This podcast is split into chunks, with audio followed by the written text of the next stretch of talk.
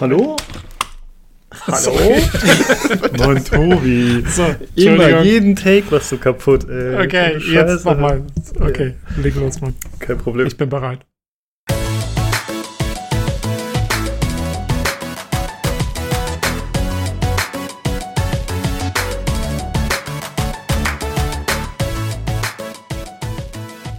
Hallo und herzlich willkommen zum PC Games Community Podcast, Ausgabe 119. Bei mir ist der Tobi, Hallo. der Olli Hallo. und ich bin Lukas. Hi. Wir haben heute eine eher kürzere Folge vor uns, denke Oh. ich mal. Oh, Meinst oh, du? Ich höre schon was aus dem Hintergrund. Äh, wir haben diverse News. Es wurden einige Spiele vorgestellt. Äh, ganz interessant auf jeden Fall. Es wurde Ghost of Tsushima ein bisschen ausführlicher gezeigt. Da sprechen wir drüber. Und am Ende sprechen wir noch über die Unreal Engine 5 Demo. Und da müssen wir mal gucken, wie viel Zeit das in Anspruch nimmt. Mal schauen. Weiß ich noch nicht so genau. Ich bin da nicht so drin, aber ihr beide oder zumindest Tobi jetzt hier schon sehr damit beschäftigt. Äh, wir fangen erstmal damit an, was wir zuletzt gespielt haben. Olli, hast du irgendwas gezockt? Nö. Weiter. Ich heute auch mal ganz nicht. kompakt, ist auch ich schön. auch nicht, wir sind echte Gamer. Tobi, wie sieht's bei dir aus? Ähm, ich habe tatsächlich was gesehen und gespielt. Ähm, ich habe mir aufgrund akuter Langeweile, weil ich hier immer noch im Homeoffice feststecke, ähm, habe ich mir von Amazon die Serie Jack Ryan angeschaut, die ja quasi so ein Reboot ist von den Tom Clancy hier äh, Jack Ryan, von dem Charakter, ne? Jack Ryan kennt man ja aus Die Suche nach Roter Oktober oder äh, wie ist es an The Patriot Games. Wurde schon gespielt von Harrison Ford und Ben Affleck und wem nicht alles. Ähm, und da haben sie jetzt ja so eine Reboot-Serie gemacht, seit zwei Jahren machen sie die, gibt es jetzt zwei Staffeln von. Äh, und die habe ich angeschaut und ist ja sehr Klischee, äh, halt so agentenmäßig, wie man es eigentlich von, von dem Tom Clancy erwartet, würde ich sagen. Ähm, ist alles so ein bisschen neu interpretiert. Aber eigentlich nicht schlecht. Also, wenn man so ein bisschen halt so ein, so ein, ja, so ein bisschen so ein Klischee-Agenten-Ding anschauen will, ähm, kann man sich schon antun. Vor allem die erste Staffel fand ich ganz gut. Die zweite hat dann ein paar sehr komische Entwicklungen und Lücken irgendwie drin, fand ich. Aber ähm, ja, im Großen und Ganzen ganz nett. Und im Zuge dessen habe ich auch, ähm, ich hatte ja vor einem Jahr oder so, glaube ich schon, mal angefangen, wieder die alten Splinter Cell-Teile durchzuspielen. Und habe mit dem ersten angefangen und dann den zweiten ja irgendwie zum Laufen gekriegt unter Windows 10 und den habe ich jetzt noch durchgespielt und äh, bin gerade jetzt bei Chaos Theory, also dem dritten Teil. Und ähm, ja, macht wieder voll Bock. Ist also äh, einfach Chaos Theory ist meiner Meinung nach das beste Splinter Cell, was es je gab. Ähm, und ähm, jo, das war so meine, meine ähm, Beschäftigung für die Woche. Ähm, nach dem restlichen Durchspielen noch der, der Assassin's Creed DLCs, aber da machen wir demnächst eh ein Spezialding mal drüber. Da, Mhm. Äh, wegen Jack Ryan eine Frage, wie macht der Hauptdarsteller das? Weil ich kenne den von The Office eigentlich nur. Und das ist ja dann Ähm, doch eine ganz andere Art von Schauspiel. Ja, ich finde eigentlich ganz gut. Also der spielt ja so diesen Jungspund sozusagen. So, Jack Ryan ist ja äh, eigentlich auch schon wie, wie damals noch so ein bisschen unerfahrener Analyseagent, der dann aber aus, aufgrund irgendwelcher Umstände Stände immer ins, ins Feld geschickt wird, sozusagen, irgendwann früher oder später. Ähm, und, und da erstmal klarkommen muss. In dem Fall ist es sogar, ist er schon irgendwie, was weiß ich, der hat schon irgendwie eine Ausbildung bei den Marines und so und wird auch relativ schnell zum ziemlichen Special Forces Gott. also, der hat's schon irgendwie da voll drauf, fand ich, äh, dafür, dass es ja eigentlich eher so ein Analysetyp sein soll. Ähm, aber ja, insofern, das ist so ein bisschen so Power Fantasy, finde ich, ganz ehrlich, weil ja, dann, es sind so viele Klischeeszenen dabei. Gleich am Anfang, ja, da ist er dann auf irgendeiner Party von seinem Ex-Arbeitgeber oder so, so eine Cocktailparty, die irgendwo draußen ist. Und dann kommt so seine, so kommt so eine, lernt er da so eine Tussi kennen und flirtet die so ein bisschen an und dann kommt halt ein Hubschrauber und holt ihn halt unter großem Drama ab, weil halt er gerade, weil die, die Geschichte, wo er da gerade dran am Arbeiten ist, irgendwie eskaliert oder so. Und er muss halt dann, dann weg und keiner weiß, was los ist und so. Das ist so ein bisschen, weißt schon so, was du dir irgendwie als, als Zwölfjähriger teilweise vorstellst, irgendwie was cool wäre oder so. ähm, aber es ist, ich meine, dafür, was es, für das, was es ist, ist es ganz nett. Ähm, also es ist auf jeden Fall äh, entertaining, so ein bisschen guilty pleasure. Also, also was, was, was, ich, was du so träumst, ne? Wenn du Ja, ja, gerade ja. ne? mit der, mit der Dame deines äh, aktuellen Abends sprichst, so nach dem Motto, dass der Helikopter angeflogen kommt und dann sagt, ja, wir müssen sie sofort abholen. Äh, die Also Sicherheit genau- der Welt steht auf dem Spiel, ne? Es, es ist genau die Szene. Es ist wirklich eins zu eins so umgesetzt. Also es ist, äh, ja, aber es ist lustig. Äh, Ähm, genau, du schwingst dann Martini nur einmal kurz und sagst, tut mir leid, ich würde gerne oh, mit Ihnen weiterreden, ich muss- aber ich muss Baby, fort. ich muss los. Ne? Ähm, Aber ja, es nimmt sich nett. ja dabei schon komplett ernst, oder? Also Es nimmt sich, es nimmt sich total ernst, ja. Aber mein, mein absoluter Lieblingscharakter ist nicht der, ähm, der Jack Ryan, sondern, sondern der Greer. Ähm, der ist ein Vorgesetzter hier, der, der ähm, von James Earl Jones gespielt wird in den, in den äh, Roter Oktober und so Filmen. Ähm, hier der, der Ober, also quasi sein Chef. Und der Typ ist echt genial. Das ist so ein total altgedienter Veteran, der sich halt voll gut auskennt und der irgendwie so immer so voll sarkastisch ist und der hat einen Haufen geile Sprüche drauf. Ähm, also ich habe ich hab sogar, ich habe ein GIF gemacht aus einem, ähm, einer meiner Lieblingsszenen, die ganz am Anfang, das werde ich mal posten in die Links, weil es einfach zu schön ist. Ein, Okay. sarkastische, ein sarkastisches Klatschen von ihm. Wunderbar. Ja, vielleicht sollte ich da auch mal reinschauen in die Serie. Ich hatte schon öfter mal überlegt. Äh, ja, aber so schlecht klingt es ja Könnte gar nicht. was, könnte was für dich sein. Es kommen zwar, es kommen keine Gatling Guns aus dem Arm oder so, aber ähm, Ah, Ansonsten- dann. Du weißt doch, du weißt mal, wie es ist, ja? Äh, Der, der, der Lukas redet immer von Gatling-Guns und so, es mit drin sein muss und sowas. Und dann redet er im gleichen Atemzug davon, dass er heute das ja nicht mehr so hat und es ist so wie Gewalt und dann schreit er wieder wie ein Mädchen um 12 Uhr und dann beschwert sich seine Nachbarin. so was Oh, zusammen, zusammengefasst, jetzt aber. was ich so mitgekriegt habe in den letzten Folgen, wenn, als ich nicht da war. Was soll ich sagen? Ich bin ein Mann mit vielen Gesichtern. Ach ja, Äh. Insider. So, sorry für diese Abschweifung. Ich hatte die Serie schon mal empfohlen oder gesagt, dass ich sie schaue. Äh, Patriot hat wahrscheinlich noch keiner von euch gesehen auf Amazon Prime, ne? Ist auch so eine Mhm. Agentenserie, aber ist halt irgendwie in Dänemark oder so produziert und hat auch, hat auch diesen komischen Stil. Also eher so ein bisschen melancholisch, absurd, groteske Situationen. Kann ich weiterhin empfehlen. Patriot. Okay. Gibt's drei Staffeln von. Ja, also ich muss auch, ich muss sagen, ich habe ja schon, ich habe ja schon einige so Serien mal angefangen gehabt, die auch so ein bisschen in die Richtung gehen, wie zum Beispiel dieses Jack Ryan, ähm, die ich dann abbrechen musste, weil die einfach zu blöd wurden. Ich meine, zum Beispiel, sagt euch The Unit was? Das ist auch, da geht's auch um so eine Special Forces Einheit und so, aber das ist auch, das ist so, so, also es geht auch so in die Richtung, aber es ist so übertrieben und so schlecht gemacht.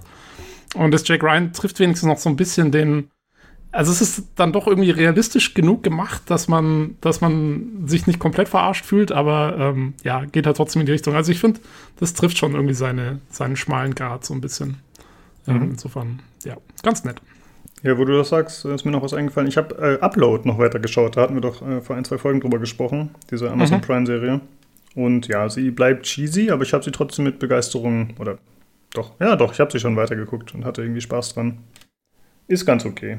Aber immer noch keine volle Empfehlung. Aber manchmal, wie du halt sagst, man hat halt so Guilty Pleasures und dann ist das jetzt bei mir gerade eins, dass Jo. das irgendwie bei den richtigen Beat trifft. Das kann man mal mitnehmen. Ja, willkommen zum Amazon Prime Kritik Podcast. Genau. äh, hast du sonst noch was äh, gespielt oder so, was du noch sagen wolltest? Oder war es das? Nee, das war's dann auch. Also, das war so meine Beschäftigung für Okay. die Woche. Gut, äh, dann wollten wir einmal kurz erwähnen, es gibt aktuell GTA 5 im Epic Game Store gratis. Also falls ihr das noch nicht mitbekommen habt, dann lebt ihr wahrscheinlich hinterm Stein. Äh, also die Server waren noch komplett überlastet. Man konnte das eigentlich die ganze Zeit währenddessen nicht runterladen. Äh, hat zu Problemen geführt, aber nach ein, zwei Tagen ging es dann. Äh, wobei Spielen, glaube ich, teilweise auch noch nicht so ganz einwandfrei läuft, aber weiß ich nicht genau. Und äh, es gibt Gerüchte bzw. Leaks, dass jetzt demnächst noch weitere hochklassige Spiele kommen sollen. Äh, darunter sollen sein Civilization 6, Borderlands, die Handsome Collection und Ark Survival Evolved. Natürlich alles gratis im Epic Game Store. das klingt echt Oh, die Werbung. Katschinks. Und äh, ich wollte noch sagen, man kann, äh, also man kriegt äh, von GTA diese Premium-Edition oder so ähnlich. Ich wusste gar nicht, dass es die gibt, aber da kriegt man anscheinend schon anfangs irgendwie eine Million, Milliarde, was auch immer, Dollar. Ja, also man kriegt halt irgendwelche Ingame-Goodies. Und ich habe gesehen, bei Twitch ist es aktuell so, wenn man ein Twitch Prime äh, Account hat, auch wieder verlinkt mit Amazon, ne? also, halt das echt alles mit Amazon. äh, dann kann man da sein, äh, kann man da nochmal so eine Prämie einlösen, dann kriegt man irgendwie auch nochmal eine Million Dollar oder so, keine Ahnung. Also wenn jemand Geld in GTA machen will, dann benutzt einen Twitch Prime Account und äh, löst das dementsprechend ein. Jo. Äh, ansonsten wäre noch zu sagen, dass äh, äh, wir eine neue Verlosung haben. Tobi hat weiterhin aus seinem großen Pool an Spielen was rausgehauen und zwar ist es es geht, es geht alphabetisch weiter, falls ihr es festgestellt habt. Ah, okay, nee, das finde ich aufgefallen. Ich dachte, du hast da so ein äh, kompliziertes System und du balancierst das immer gut aus. Okay, äh, das nächste ist von A bis Brutal Legend und die Verlosung läuft noch bis zum 30.05. Abgefahrenes Spiel auf jeden Fall, was ich so davon gesehen habe. Äh, aber so richtig kapiert habe ich es nie. Ist ein bisschen stranges Konzept, finde ich. Aber sieht gut aus. Ähm, ansonsten noch kurz zur letzten Verlosung. Äh, das war ja Brothers, A Tale of Two Sons. Das hat der Sterling gewonnen. Glückwunsch dazu. Und außerdem hat er auch noch Feedback für uns gehabt, kurz im Forum. Äh, wir haben ja letzte Woche über Scorn gesprochen und äh, dass das neu angekündigt wurde. Und dann ist äh, relativ kurz danach klar geworden, auch aufgrund seines Kommentars, dass das Ganze irgendwie schon seit 2014 oder so in Entwicklung ist und bei Kickstarter schon war und schon äh, spielbare Alpha verfügbar war. Also es ist kein brandneues Spiel, wie Microsoft uns auftischen wollte, sondern das Ganze gibt schon länger. Und ich habe gesehen, jetzt mittlerweile haben die auch noch neues Gameplay veröffentlicht. Ja, interessant fand ich auch, ähm, ich glaube, das hat der Leinert noch geschrieben in Discord, wenn ich jetzt richtig erinnere. Sorry, wenn ich da jetzt falsch gewickelt bin gerade, aber ähm, es gab ja wohl irgendwelche Entwicklerkommentare, nach denen auch nur deswegen nur so ein komischer CGI, was weiß ich, Trailer da zu sehen war auf der Xbox, Xbox Inside, ähm, weil Microsoft wohl den Entwicklern nur sehr kurzfristig Bescheid gesagt hat, dass sie jetzt da was machen können und denen auch nur sehr kurz Zeit gegeben hat ähm, für die Präsentation und deswegen haben sie ihren Gameplay-Trailer, den sie eigentlich hatten, diesen mehrminütigen, dann erst später rausgehauen, eigenständig, weil der quasi nicht in diese Inside gepasst hat. Finde ich auch irgendwie eine komische Aktion, muss ich sagen. Also, Ich finde die ganze Aktion immer noch komisch. Aber da kommen wir nachher nämlich nochmal drauf bei der Unreal äh, Engine Geschichte, würde ich sagen. Das passt nämlich ans Bild nämlich auch. Mhm. Ja, aber wie gesagt, später. Okay.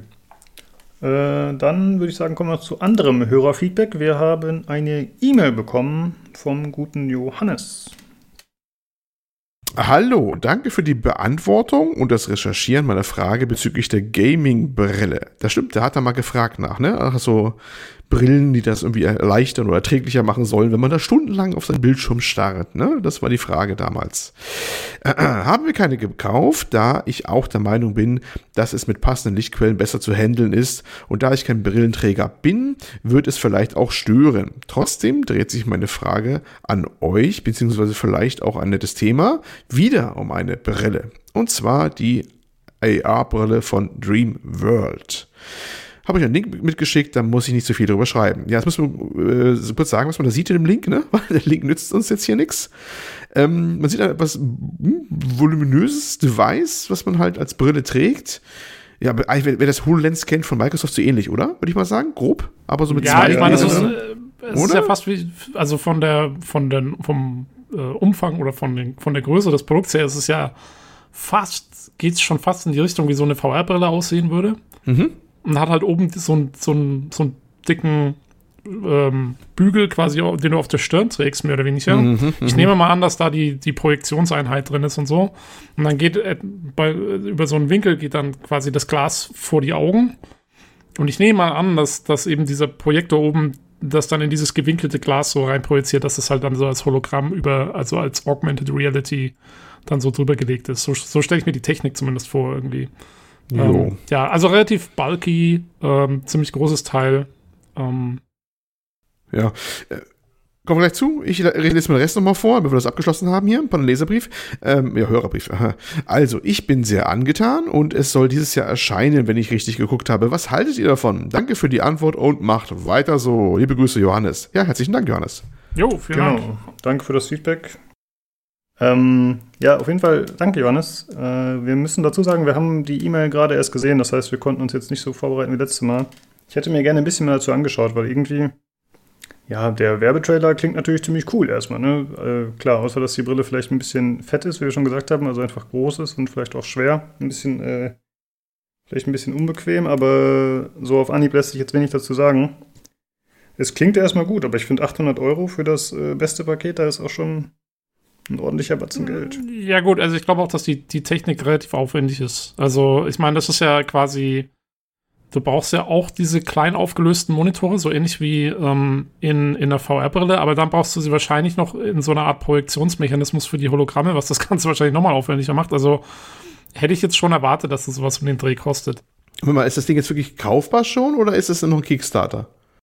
Das ist mir auch nicht so ganz klar, wie weit fortgeschritten das ist. Ich meine, das Video äh, sagt auf jeden Fall Kickstarter, aber ich weiß nicht, wie alt es ist. Weil ich ähm, glaube, auf der Seite steht was drauf von 2018, beim, beim Video steht was von 2019 drauf. Ja, ist komisch. Also Immer, sie soll dieses Jahr erscheinen, hat er geschrieben. Ja.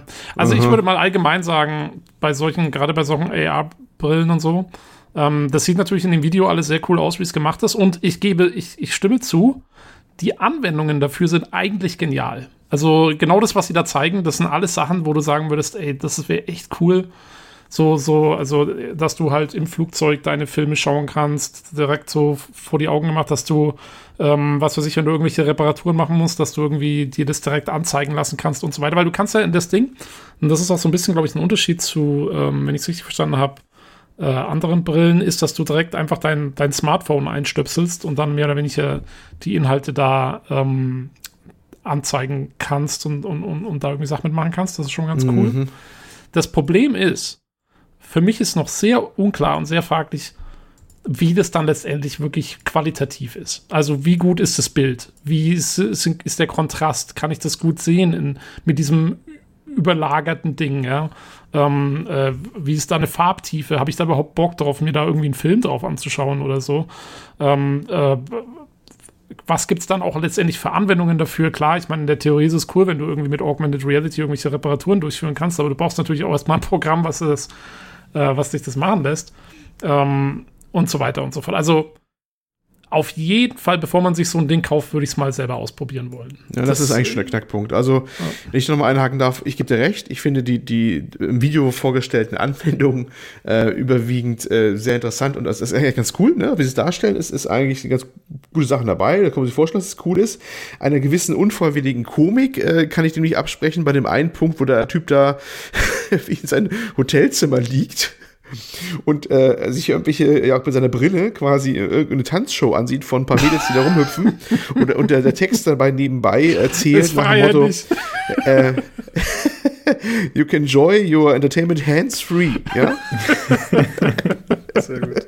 Und er grinst dabei auch noch so debil. Und ich habe mir gedacht, mm ne? Es wird übrigens ein Tuch mitgeliefert, übrigens bei der Brille.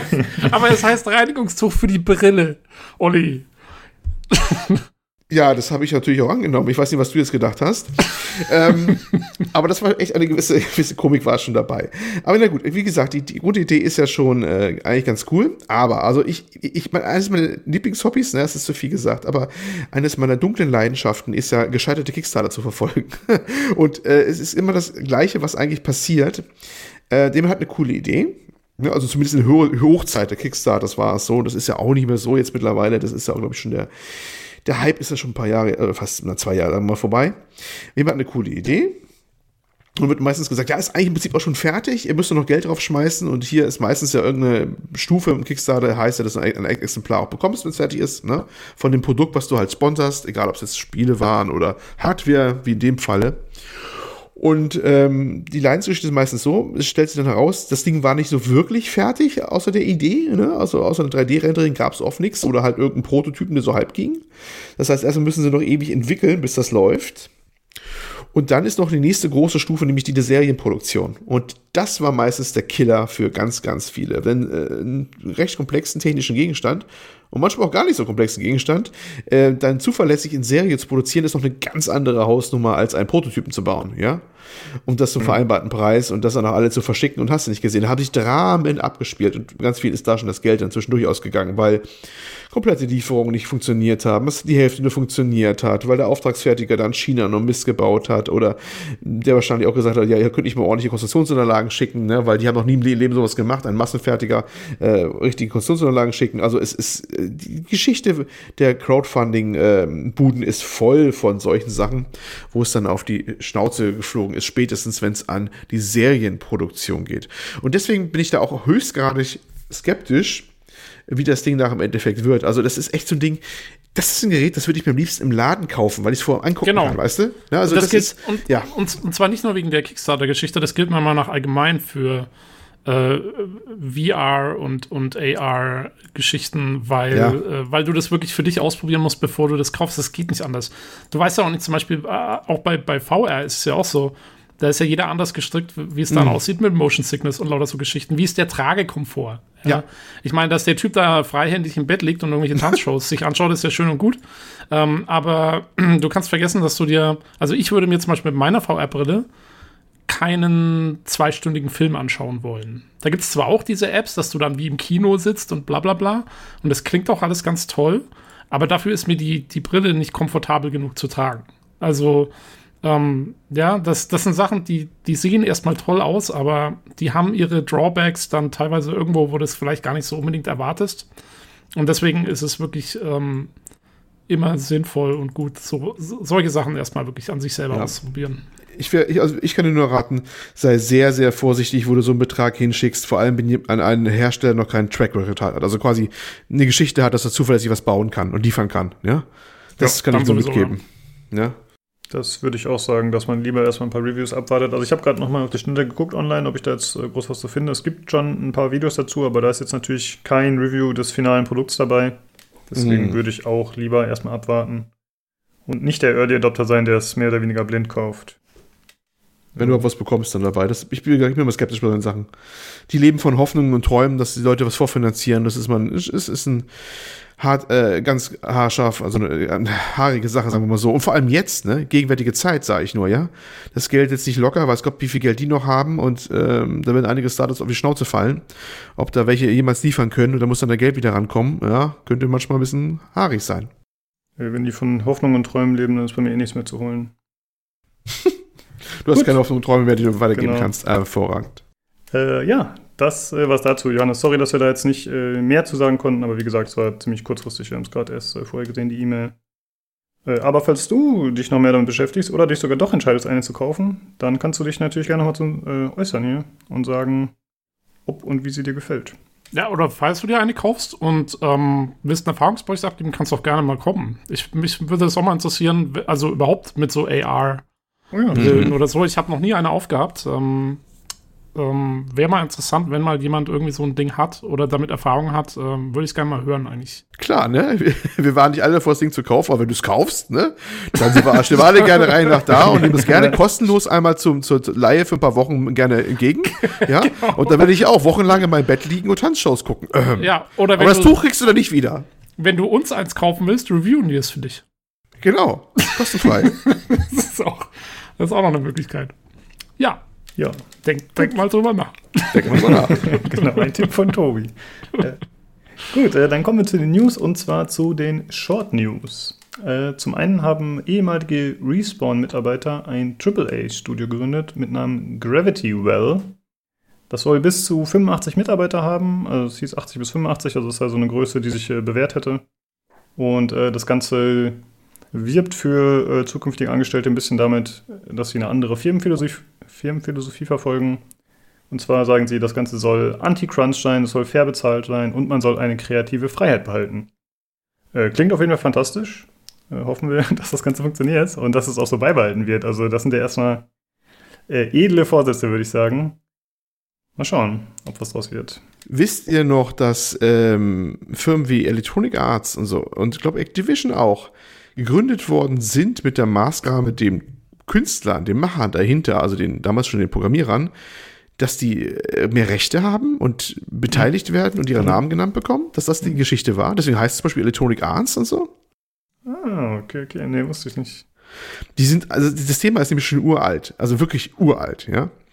Ähm, viele, die ja bei Atari ausgeschieden sind damals, die haben Atari deswegen verlassen, weil ähm, der damalige Boss, Ray Kassar muss das gewesen sein, ges äh, gesagt hat, ja, was, programmieren kann doch jeder, so nach dem Motto. Ich, denn, ich, äh, ich, ich packe eure Namen nicht irgendwo rauf auf die äh, Spielekassetten oder sowas. Was wollten nämlich die damaligen Entwickler gerne? Und dann haben die halt andere Firmen gegründet, wo ihre Namen drauf waren, ganz groß prominent. Ja. Und äh, ja, und äh, das Thema hat man immer wieder gehabt. Und ich sag mal so, wenn ich mir Electronic Arts und Activision angucke, das sind ja heute nicht unbedingt so die antikapitalistischen Firmen vom Herrn, ne? Also es ist dann Nee. im Laufe der Jahre, dann hat sich das auch anders entwickelt vom ursprünglichen Gedanken her. Ja, aber das ist ja ganz normal, ne? Wie bei der ganzen Gaming-Industrie selbst auch halt, je größer und erfolgreicher was wird, desto ja, schlechter sind die Schau Chancen uns für eine an, ne? Einzelperson, sich zu verwirklichen. Wie wir, ne? Mit Edelmotiven gegründet und jetzt hier kapitalistisch as fuck, ne? Also, Ja, richtig. Wollen Werbung machen für Prime und Epic, äh, ist einfach so. Katsching. Genau. Bleiben wir kurz bei Respawn Entertainment. Äh, die arbeiten an einem neuen Shooter außerhalb des Titanfall-Universums, also nicht Titanfall 3 zum Beispiel. Es ist noch nicht bekannt, was es ist, aber ich finde gut, dass sie bei ihren Leisten bleiben. Äh, und außerdem noch eine andere Sache. Es wurde angekündigt, äh, ein mehrtägiges äh, Videogame-Event namens Guerilla Collective. Äh, das wird stattfinden vom 6. bis 8. Juni. Und das soll äh, mit vielen Indie-Entwicklern sein. Äh, unter anderem wird auch die PC Gaming Show währenddessen stattfinden. Also es ist so ein zusammengefasstes Event und man kann sich das, glaube ich, ein bisschen vorstellen wie das Summer Game Fest von Jeff Keighley. Und dabei bleiben wir auch direkt, denn im Rahmen des Summer Game Fest wurde jetzt vorgestellt Tony Hawk Pro Skater 1 und 2 als Remaster.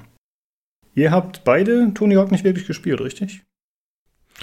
Nee, ging, muss ich sagen, damals, als die große Zeit war, echt total an mir vorbei. Die ganze äh, Ära. Hm, Zu meiner Schande muss ich das gestehen, ja. Äh, ich habe hauptsächlich Teil 2 und 3, glaube ich, gespielt. Ich bin jetzt auch nicht so super drin, aber ich habe die trotzdem damals als Jugendlicher auf jeden Fall gefeiert. Ähm, jetzt wurde angekündigt, dass das Remaster unter anderem überarbeitete Grafik äh, bieten wird. Es sollen alle 19 Level und 17 Skater enthalten sein, die es halt damals auch schon gab. Es gibt wieder die Create a Park-Funktion, was ziemlich cool ist, also einfach so ein äh, Baukasten, wo du halt selbst deine eigenen Levels bauen kannst. Es soll neue Moves geben, die eigentlich erst in späteren Teilen eingeführt wurden. Äh, hier wurde zum Beispiel äh, Revert genannt, also dass du halt die Fußstellung änderst und so kannst du halt dann verschiedene Tricks aneinanderketten. Also es ist quasi einfach, ja, wenn du dann aus der Halfpipe rauskommst, dann musst du halt, wenn du den Punktescore weiterführen willst, musst du halt irgendeinen Trick machen und da gibt es halt so ein paar Verkettungstricks sozusagen. Äh, anscheinend ist das wohl so passiert, dass sich äh, Spieler dazu geäußert haben, äh, dass sie das halt gerne dabei hätten und deswegen wurde das mit reingepackt. Äh, zusätzlich wird es noch ein Multiplayer geben, äh, zum einen lokalen Splitscreen und zum anderen online. Und äh, Release soll sein am 4. September für PlayStation 4, Xbox One und PC. Dann wäre jetzt die Frage, obwohl ihr nie Skaterboys wart, würdet ihr das Spiel denn mal ausprobieren oder sagt ihr so, nee, damals nicht gespielt, kommt heute auch nicht mehr in Frage? Also ich habe eigentlich keinen Bock drauf. Ähm, keine Ahnung, ich habe das Original nie gespielt. Ich finde auch irgendwie sowas reizt mich nicht so. Also ich bin da eigentlich raus bei so Skater-Geschichten.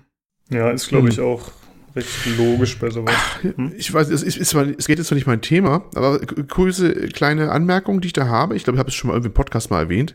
Als ich mal bei so einem Computermuseum oder Computermuseumstag war, da waren auch alte Konsolen da, ne?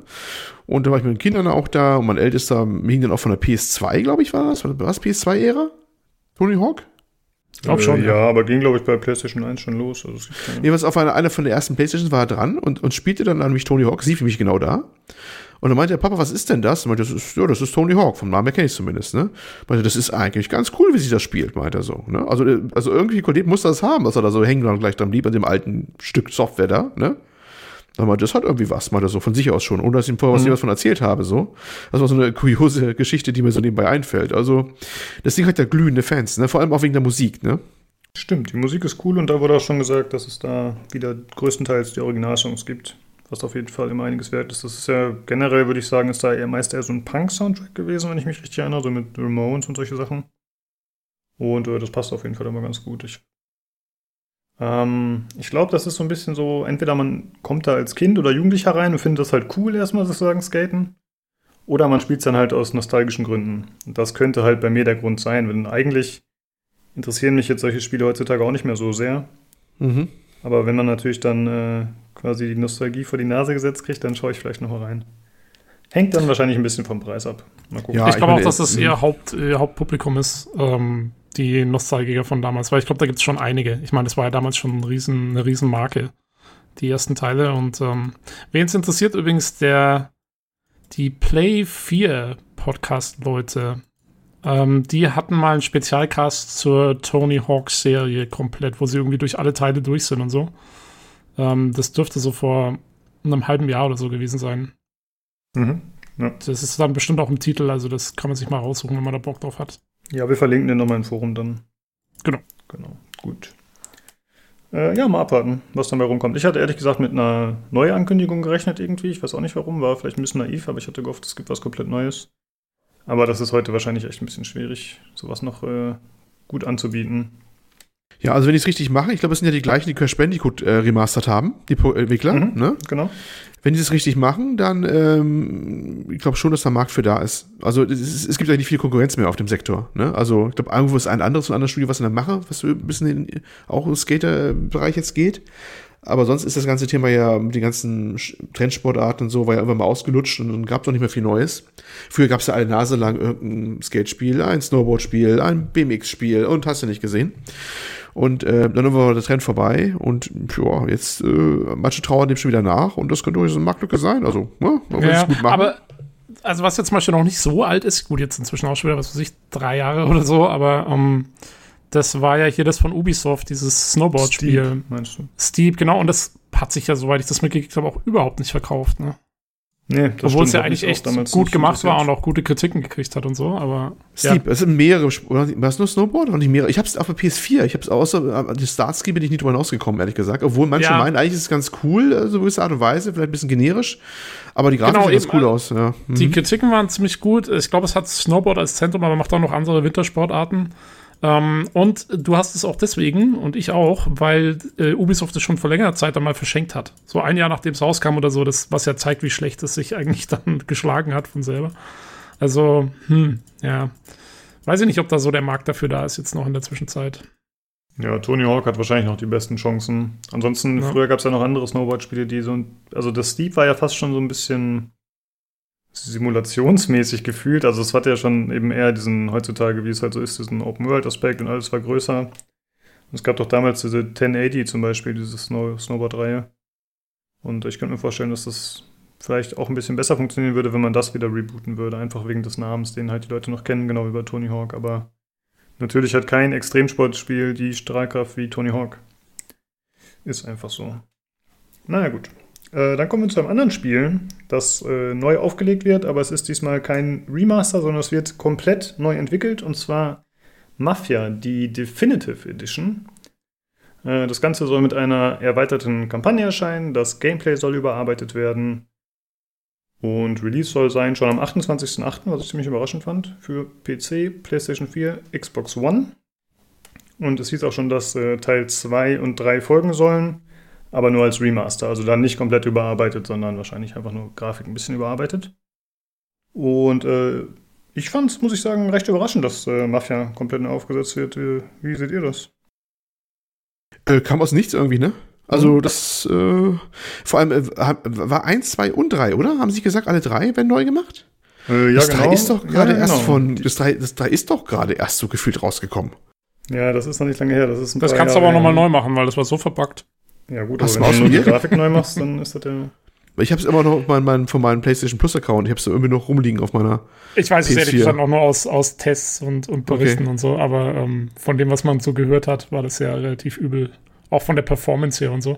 Aber ähm, ja. wie Lukas gerade gesagt hat, es soll ja anscheinend nur Remaster werden, während der erste Teil ja wirklich ein, ein Remake wird. Und ähm, ja, ich habe es auch, also hatte das jetzt überhaupt nicht auf dem Schirm, dass da irgendjemand irgendwas mitmachen will. Äh, ich finde es aber auch cool. Ich habe den ersten Teil auch nie gespielt.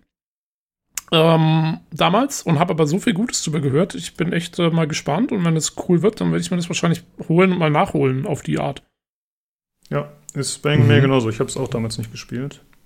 Äh, mein Bruder hat es ein bisschen gezockt, da kann ich mich noch dunkel dran erinnern. Und ich weiß noch, oder ich habe mal noch gehört zu haben, dass einige der Fahrzeugsequenzen echt nicht so cool waren, dass das nicht so gut gemacht war.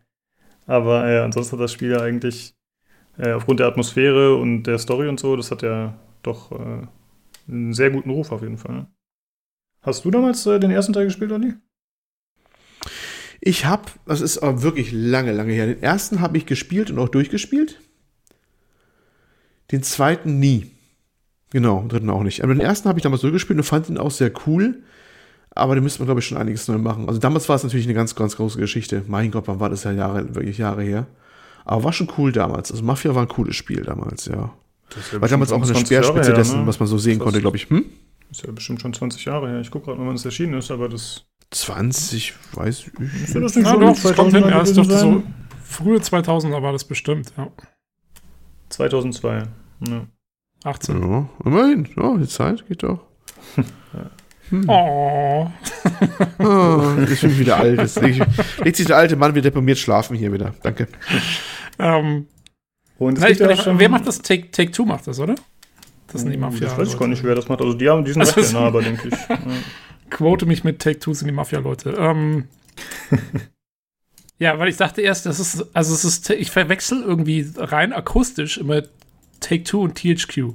Die klingen für mich so ähnlich, deswegen, ähm, aber ich glaube, es ist Take Two und nicht THQ. Ähm, weil, ähm, ja, nee, aber ist cool. Ich habe den zweiten Teil, hatte ich dann auch mal angespielt. Aber der zweite Teil war ja dann wohl schon sehr anders wie der erste. Das war ja so ein bisschen GTA-mäßig dann.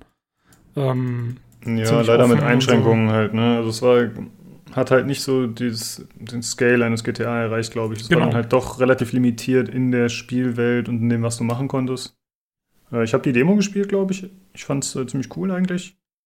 Und das war, glaube ich, auch eins der frühen Spiele, das mit Physics damals so extrem gearbeitet hat oder zumindest geworben hat. Da gab es irgendwie so Szenen, wo man sich durch so eine Bar durchgekämpft hat mit so Glasbausteinen und da hat man rumgeballert und dann ist alles zersplittert und es waren lauter äh, Partikel und Effekte da. Ja, ja, ich glaube, technisch war es ziemlich weit vorne mit dabei irgendwie. Ähm, ja, bei mir ist es immer so, ich brauche für, für Mafia-Geschichten muss ich irgendwie gerade in der richtigen Stimmung sein. Das kann ich nicht. Manchmal kann ich es ab und manchmal kann ich es überhaupt nicht ab. Das ist, das ist echt interessant bei mir. Wieder, wieder mal ein Satz, den ich einfach so stehen lassen möchte. Für Mafia-Geschichten muss ich in der richtigen Stimmung sein. Es gibt auf jeden Fall auch schon äh, Bilder, die man sich dazu anschauen kann. Die wurden aus Versehen beim Microsoft Store veröffentlicht, mitsamt Beschreibungen zum Spiel und allem drum und dran. Also die haben da relativ viele Details rausgehauen. Und zumindest auf den äh, Standbildern sieht es extrem cool aus. Aber da ist natürlich immer die Frage, sind das jetzt echte Screenshots oder ist das äh, 4K-Auflösung, weiß man nicht so genau. Aber optisch zumindest äh, sehr nett, muss ich sagen. sah, sah sehr stark nach, nach äh, sogar mit Raytracing aus, fand ich gefühlt. So, ne? ja, so das erste da mit den Reflexionen sieht, Ja, ja, wollte ja. ich gerade sagen, sieht sehr mich nach auch wundert, Raytracing aus. Ist, hat diese Marke, also nach Mafia 3, war eigentlich so ein bisschen so der Tino eher, ja, ob die Marke jetzt überhaupt noch Bestand hat und so, war ja nicht so der Bringer erstmal, ne? Ähm, geht das überhaupt weiter damit? Äh, und plötzlich äh, kommt jetzt, kommen die an mit von wegen alle drei Teile remastered und es sieht nicht nach einem billigen Remaster aus, also zumindest von den Fotos nicht, keine Ahnung, wie nachher mal. Wir haben ja ein bisschen diese Screenshots, wenn es auch richtige Screenshots sind, ne? Kann ja auch wieder alles wieder ah, 50% Fake sein, wir wissen es nicht. Äh, das sieht ja, wenn das nur diese Qualität anstreben sollte, das sieht ja gar nicht gerade billig aus, ne? Also setzt ja einer wirklich Geld äh, rein, dass das denkt, da kriegt auch wieder raus, irgendwie das ganze Mhm. Geld.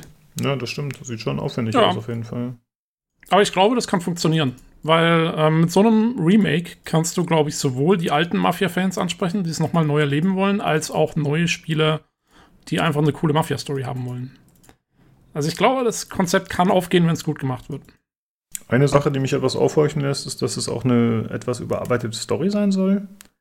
Das äh, finde ich ein bisschen, würde ich ein bisschen besorgniserregend finden, sozusagen als alter Mafia-Fan. Wenn ich den ersten Teil gespielt hätte und richtig geliebt hätte und jetzt würde es heißen, okay, wir überarbeiten da einige Sachen, da würde ich ein bisschen Sorge haben, dass da Dinge geändert werden, die mir nicht gefallen. Das wäre nicht so cool. Aber mal schauen, vielleicht ist es ja auch äh, nur zum Besten. Ja, vielleicht, Ja, äh, wenn es Das war ja auch erscheint- so, das, das, das war auch so mein, mein einziges großes Problem mit dem, ähm, mit dieser Demo zu dem Gothic Remake, was, deswegen dachte ich erst an THQ, weil die machen doch jetzt lauter so Remakes. Ähm, und die haben ja dieses Gothic Remake da in Barcelona irgendwie am Start, wo sie diese Teaser-Geschichte auf Steam haben. Und da war es, ich fand es auch sehr gut gemacht, aber auch, wie gesagt, sie haben auch da ein paar Änderungen in der Story eben da schon gemacht, in diesem ersten Kapitel. Und äh, das war auch genau das, was mir am, am sauersten aufgestoßen hat, sozusagen. Also da muss man mal sehr vorsichtig sein, finde ich, mit so Remakes. Ja, genau, gerade kann bei so schnell nach hinten Klassikern. Ja. Ja. Ja, ich denke, dann äh, gucken wir mal, wenn es rauskommt, dann spielen wir es vielleicht, oder Tobi? Also ich, äh, je nachdem, was das Ganze Ja. kosten soll, aber ich würde jetzt hier mir eigentlich schon Vollpreis erwarten, tatsächlich. Denn Also wenn es so wird, wie es da zu sehen alles, ist, Ja, ja. Mal abwarten. Man muss jetzt erstmal, ich meine, dafür weiß man vielleicht noch nicht genug. So ein paar geleakte Screenshots, da gucken wir jetzt erstmal. genau, abwarten, ja. Äh, wo man jetzt tatsächlich äh, echtes Gameplay gesehen hat, das ist äh, Ghost of Tsushima. Das wurde von äh, PlayStation auf der State of Play gezeigt. Ist ganz witzig, Tobi und ich, wir haben uns das äh, im Stream gemeinsam angeschaut. Und wir haben beide mit was ganz anderem gerechnet. Ne? Wir dachten, das wäre sowas wie die Inside Xbox, quasi eine äh, Show mit vielen verschiedenen Spielen und der PlayStation 5 Power. Aber nee, es war nur Ghost of Tsushima. ja, nee, ich habe jetzt echt gedacht, jetzt kommt hier der große Reveal und sonstige Geschichten. Im Ernst? Um, Hast du wirklich geglaubt, dass der da der Reveal hab, kommt? Äh, keine Ahnung, also ich habe ich hab, ähm, ich hab die noch nie gesehen und der, der, der Lukas hier hat mich so in den Stream eingeladen und, und so, ja, hey, schauen wir uns das zusammen an und so. Und äh, dann dachte ich auch, ja, also das wird schon. Nee, das wird nee, eine richtige nee. Show hier, Mann. Ja, also ich sag mal so PS5-Reveal, glaube ich, mein Lebtag nicht. Der kommt im Juni. Da wette werd ich, wett ich drauf, der wird im Juni kommen. Juni, Juli. Also nicht unbedingt ein PS5-Reveal, aber ich habe gedacht, dass man ein paar mehr Spiele sieht. Also irgendwie noch. Ach so, bisschen, an dazu, ja. Mhm. Ja, dachte ja. ich auch. Also ich dachte, das aber es war tatsächlich ja nur das eine Ding. Genau. Ja, aber, ja. aber was für eins, ne?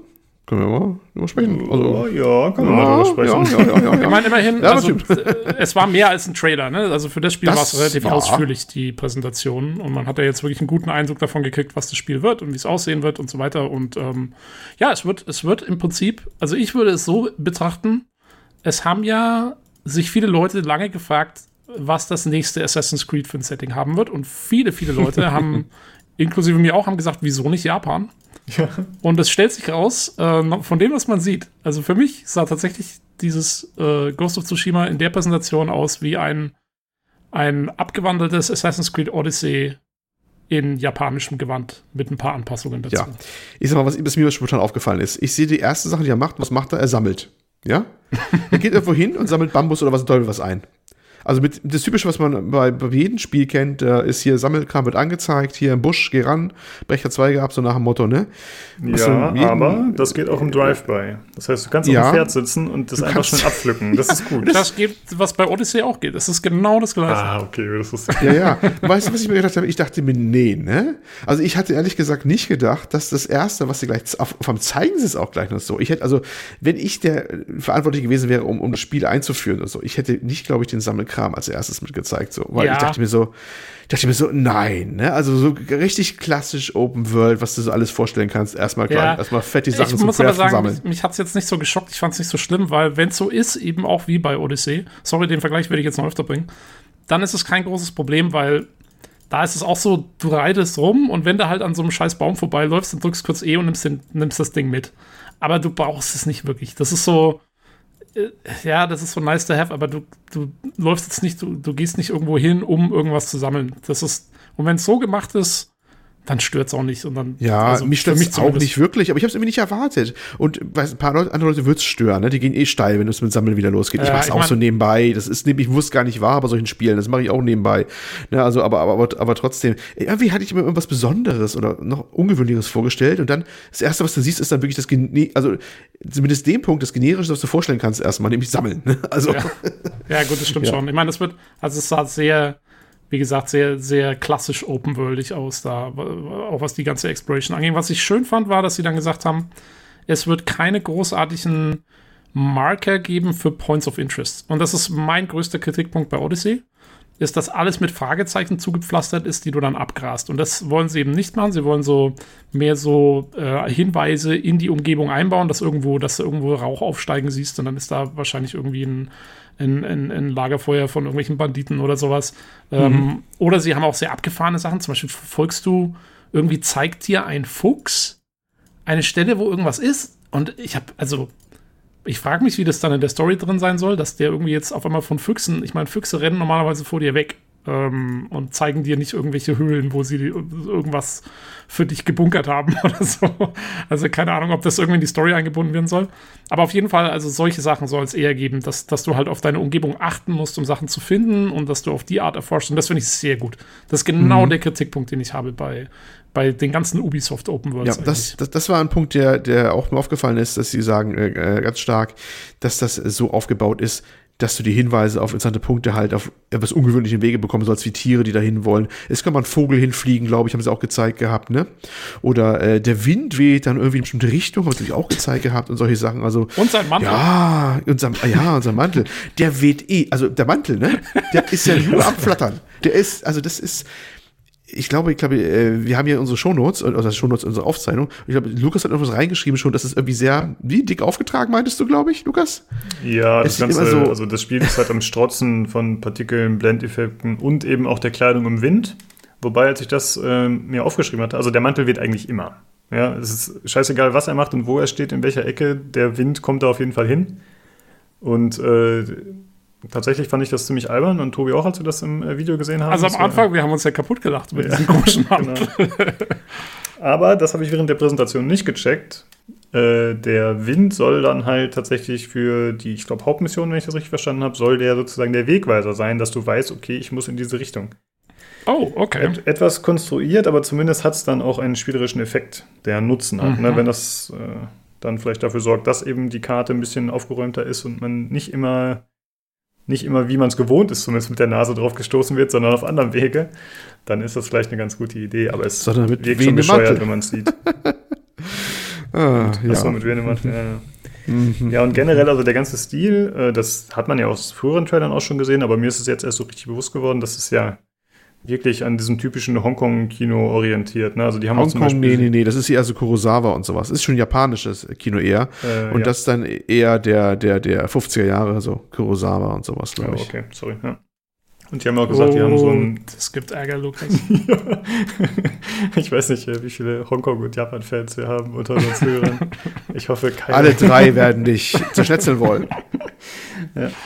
Und äh, es wurde auch gezeigt, die haben so einen Filmmodus irgendwie eingebaut, dass man quasi in so einem äh, Schwarz-Weiß-Modus spielen kann, äh, weil sie eben auch Fans von diesen alten Japan-Filmen sind. Also es ist ganz interessant. Äh, ja. Äh, Ja, ansonsten, genau, ja, das stimmt. Also ich kann mir irgendwie kaum vorstellen, dass Leute in dem Modus spielen, aber wahrscheinlich gibt es Ja, da auch wen, der das feiert. Vielleicht zu einem zweiten Durchspielen oder so, dann kann ich mir vorstellen, sowas mal Ja. zu machen. Und es wurde natürlich äh, auch noch ein bisschen mehr gezeigt. Äh, zum einen ist jetzt bekannt, dass es so zwei Spielstile geben soll, die man verfolgen kann. Äh, zum einen den Samurai und zum anderen den Ghost. Das eine ist dann natürlich eher so verstecktes Vorgehen und das andere sind offene Kämpfe. Und äh, Jo, dementsprechend. äh, Ja. Auch wieder, by the way, Odyssey, also fehlt nur noch der Hunter als Fernkämpfer, aber dann haben wir sie auch beieinander. Das ist also die Parallelen sind durchweg konstant. ja. Also der Fernkampf ist ja auch enthalten, aber der läuft dann, glaube ich, hauptsächlich den Weg des Ghosts, wenn ich das richtig interpretiert habe. Ja, so kam es mir auch vor. Genau, und es soll halt äh, zum Beispiel Rüstungen geben, die dementsprechend äh, zum einen natürlich optisch sich unterscheiden, aber zum anderen auch äh, die jeweiligen Spielstile unterstreichen. Also eher eine dicke Rüstung wahrscheinlich mit äh, mehr Trefferpunkten und dann gibt es eben auch die leichte Kleidung, mit der man vielleicht äh, besser schleichen kann oder so. Also da soll es auf jeden Fall verschiedene Optionen gehen und es wurde auch schon gezeigt am Ende. Gab es sowas wie so einen Charaktereditor sozusagen, da stand einfach nur der Charakter und der wurde immer umgeswitcht und man hat immer die verschiedenen Kleidungstypen gesehen. Also da ist auf jeden Fall einiges geboten, einfach nur optisch. Ja, und anscheinend sind ja viele der Sammelobjekte, die man da so mitnehmen kann, wie wir vorhin gesagt haben, sind ja dann auch irgendwie Farb. Du kannst dann die Farbe ändern von deiner Rüstung, wenn du irgendwie die richtigen Blumen einsammelst, die, du- die du dann zum Färben verwenden kannst oder irgend sowas. Also da kommen auch diese Sammelgegenstände so ein bisschen mit rein. Und solange das wirklich kosmetischer Krempel ist, ist das ja auch. Ja, mein Gott, dann ist halt drin. Das stimmt, dann finde ich das auch ganz okay. Also ich meine, muss man natürlich letztendlich sehen, wie, wie sehr das eintrifft. Aber ich finde auch, wenn man jetzt nur Farben damit ändern würde, wäre das ja gar kein Problem. Ähm, dann wurden noch äh, diverse äh, ja, Kampftechniken gezeigt, sozusagen, die man äh, machen kann. Also es gibt zum Beispiel, äh, wenn man diesen Ghost spielt, dann kann man äh, so äh, Feuerwerkskörper werfen, Rauchbomben. Wenn man der äh, Samurai ist, dann hat man eher so Duelle, also man geht eher in Nahkampf 1 gegen 1 und die Gegner scheinen dann auch äh, ein bisschen zu warten. Also mir sah das schon so aus, als wäre das dann so ein ehrenvoller Kampf. Ja. Und äh, die anderen würden sich nicht einmischen. Hm? da hat sich jetzt so ein bisschen unterschieden von Odyssey, ne? Weil ähm, der Kampf scheint doch eher langsamer und sehr so auf Positionierung ausgelegt zu sein, so wie ich das jetzt gesehen habe. Also vielleicht ein bisschen taktischer, sage ich mal, dass man, man haut nicht die ganze Zeit irgendwie nur Klopp drauf und weicht dann schnell aus oder so, wie man es ja in Odyssey eigentlich macht. Äh, sondern hier sah es wirklich so aus, zumindest in der Demo, als wäre das alles so ein bisschen, äh, ja, würde es langsamer ablaufen. Man muss mehr darauf achten, dass man seine Schläge richtig setzt. Und so sah eigentlich ganz cool aus. Ähm, muss man auch mal ein bisschen abwarten, weil ich glaube, in den ersten Demos, die man gesehen hatte zu Origins damals, wo das neue Kampfsystem auch bei Assassin's Creed angeführt hat, in der Demo sah das nämlich damals auch so aus. Aber im Spiel Mhm. ist es dann letztendlich anders. Also, das muss man mal noch so ein bisschen abwarten, wie das dann letztendlich alles zusammenkommt. Mhm. Man hat ja gesehen, dass dann manchmal so ein Schlag ausreicht, ne? Also der hat dann, ne? Genau, der ja. Gegner stürzt auf zu. Und dann, wie man es halt so oft, also wer einmal diese klassischen Samurai-Filme oder neue Adaptionen davon gesehen hat, der Samurai selber bewegt sich erst fast nicht und im letzten Moment geht er einen flüssigen Schritt zur Seite, das fast ohne Anstrengung sieht das mal aus, reißt einmal das Schwert hoch und der andere bleibt noch mal kurz stehen und fällt dann um. Also mit, mit minimalsten Aufwand quasi, wenn der andere so mit Geschrei angerannt kommt. Ne? Ja. Und das sollst du im Spiel reproduzieren können, dieses Kämpfen mit so absolute Perfektion, ne? ohne eine unnötige Bewegung und dann Gegner, der, der weiß gar nicht, wie ihm geschieht, so nach dem Motto und ist dann eigentlich schon tot, wenn er dann hinfällt. So. Ja, visuell fand ich es auch richtig gut, vor allen Dingen, du hast ja auch so einen leichten Zeitlupeneffekt dann, glaube ich, wenn du da, wenn du diese, diese Moves machst, dann, wenn, wenn der eigentliche Schnitt passiert sozusagen vom mhm. Schwert, also es hatte so ein bisschen Impact. Ähm, das fand ich, das war schon cool gemacht. Ähm, ja, sah schon gut aus. Ja, insgesamt macht es auf jeden Fall einen soliden Eindruck, aber ich war trotzdem ein bisschen enttäuscht, muss ich sagen. Also, das ist äh, irgendwie, denke ich mir da, ja, es ist halt ein Assassin's Creed, wie Tobi eingangs gesagt hat, gefühlt. Ne? Also, ich hatte irgendwie, also ich habe mich vorher nicht so sehr mit dem Spiel beschäftigt. Ich habe mir auf jeden Fall den allerersten Trailer und vielleicht noch den zweiten nur so angeschaut. Und auf mich wirkte das eher wie so eine ruhigere Spielerfahrung, ein bisschen äh, ernsthafter, ein bisschen weniger actionreich. Also, das war nur meine Interpretation, wie gesagt, aber dass das jetzt so ein standardmäßiges Spiel wird, finde ich ehrlich gesagt ein bisschen enttäuschend. Ja, das hat mich auch ein bisschen überrascht. Also, deswegen sage ich ja, das, mich hat es schon komischerweise so beim Sammeln schon so äh, überrascht. Ich dachte irgendwie, da kommt was, ähm, ich weiß nicht gar nicht mal wie, aber was Besonderes, so, ne? Was anderes. Und dann ist es dann so, ja, gefühlt auch nur ein Assassin's Creed oder Horizon Zero Dawn, ne? Nur im, im Samurai-Setting. Ja, das muss man halt wirklich mal ein bisschen abwarten. Ich meine, es kommt darauf an, wie diese ganzen Elemente dann ineinander greifen, glaube ich schon. Also, das lässt sich doch, finde ich, noch ein bisschen schwer abschätzen, aber auf den ersten Blick schon. Man muss allerdings auch dazu sagen, ähm, ich weiß noch, als wir die erste Präsentation gesehen haben, damals auf der E3 2017, glaube ich, war das schon. Ähm, nach dem ersten Trailer haben wir das auch schon gesagt, dass es eigentlich sehr viele Assassin's Creed-Ansätze hat. Mit diesen, weil da wurden diese Playstyles auch schon so ein bisschen gezeigt. Ah, okay. Mich hat überrascht, dass es so richtig open-worldig wird. wird. Ähm, ich habe eigentlich gedacht, dass es vielleicht eher so eine halboffene Welt wird. So ein bisschen, vielleicht mehr so wie so ein Dragon Age oder so, weißt schon, wo du so ein bisschen offenere Gebiete hast, die aber, da, wo du schon irgendwie von einem Gebiet zum anderen gehst oder so. Aber das scheint ja da nicht der Fall zu sein. Also, es ist ja wirklich, du reitest da mit deinem Pferd durch die Gegend und so. Ja. Ähm, das hat mich so ein bisschen überrascht. Aber ja, mal abwarten. Ich meine, ähm, ich fand, es sah doch gut aus. Also es wirklich, es kommt jetzt voll auf die Exekution an, sozusagen. Wie, wie gut fühlen sie es jetzt aus, was sie da Auf die Exekution, ui. Ja. Also mit dem Katana. natürlich. ja, solide sieht es allemal aus, das ist ganz klar. Aber mehr werden wir dann wissen im Juli, denn am 17. Juli soll es erscheinen. Mal gucken. Gut, dann äh, würde ich sagen, kommen wir zum letzten Thema und meiner Meinung nach auch zum Highlight der Woche. Und zwar wurde von Epic Games die neue Unreal Engine 5 vorgestellt und da gab es eine, ich sag mal, Gameplay-Demo. Kann man das so sagen, Tobi? Ja, so halb, ne? Also es war ähm, schon, also es war eine, eine Tech-Demo ähm, für die Engine, die halt so alles vorgestellt hat. Und da haben sie, da haben zwei, zwei Epic-Leute, ich weiß gar nicht wer genau, äh, haben da so durchgeführt und dann auch immer mal wieder angehalten und halt das ganze technische Zeug erklärt. Aber die Demo ist, zumindest laut ihren Aussagen, ähm, wirklich so spielbar. Also, und sie ist auch so gespielt. Das heißt, das läuft wirklich alles in Echtzeit und es ist kein Video gewesen, wie man es eigentlich sonst immer kannte von Epic Tech Demos, äh, sondern es war tatsächlich ein Level, durch das man so durchgelaufen ist und das auch quasi, dass man laut den Entwicklern dann wieder spielen kann und ein paar Sachen so ein bisschen anders machen könnte oder so. Davon hat man natürlich nichts gesehen, aber gut, wir glauben denen jetzt mal, dass das wirklich so ist. Hat auch so ausgesehen, man sieht äh, die Inputs und so von den Controllern mhm. ähm, und so weiter und so fort. Also ähm, ja, und es war beeindruckend. Also ähm, optisch äh, wirklich mal was Neues und vor allen Dingen auch technisch was Neues, weil die Unreal Engine 5 wird einiges umkrempeln, äh, im Gegensatz zu dem Rendering-Prozess, wie wir ihn bis jetzt kennen. Äh, man muss das vielleicht mal so ein bisschen erklären, wie eine Szene eigentlich gerendert wird in einem Videospiel bisher.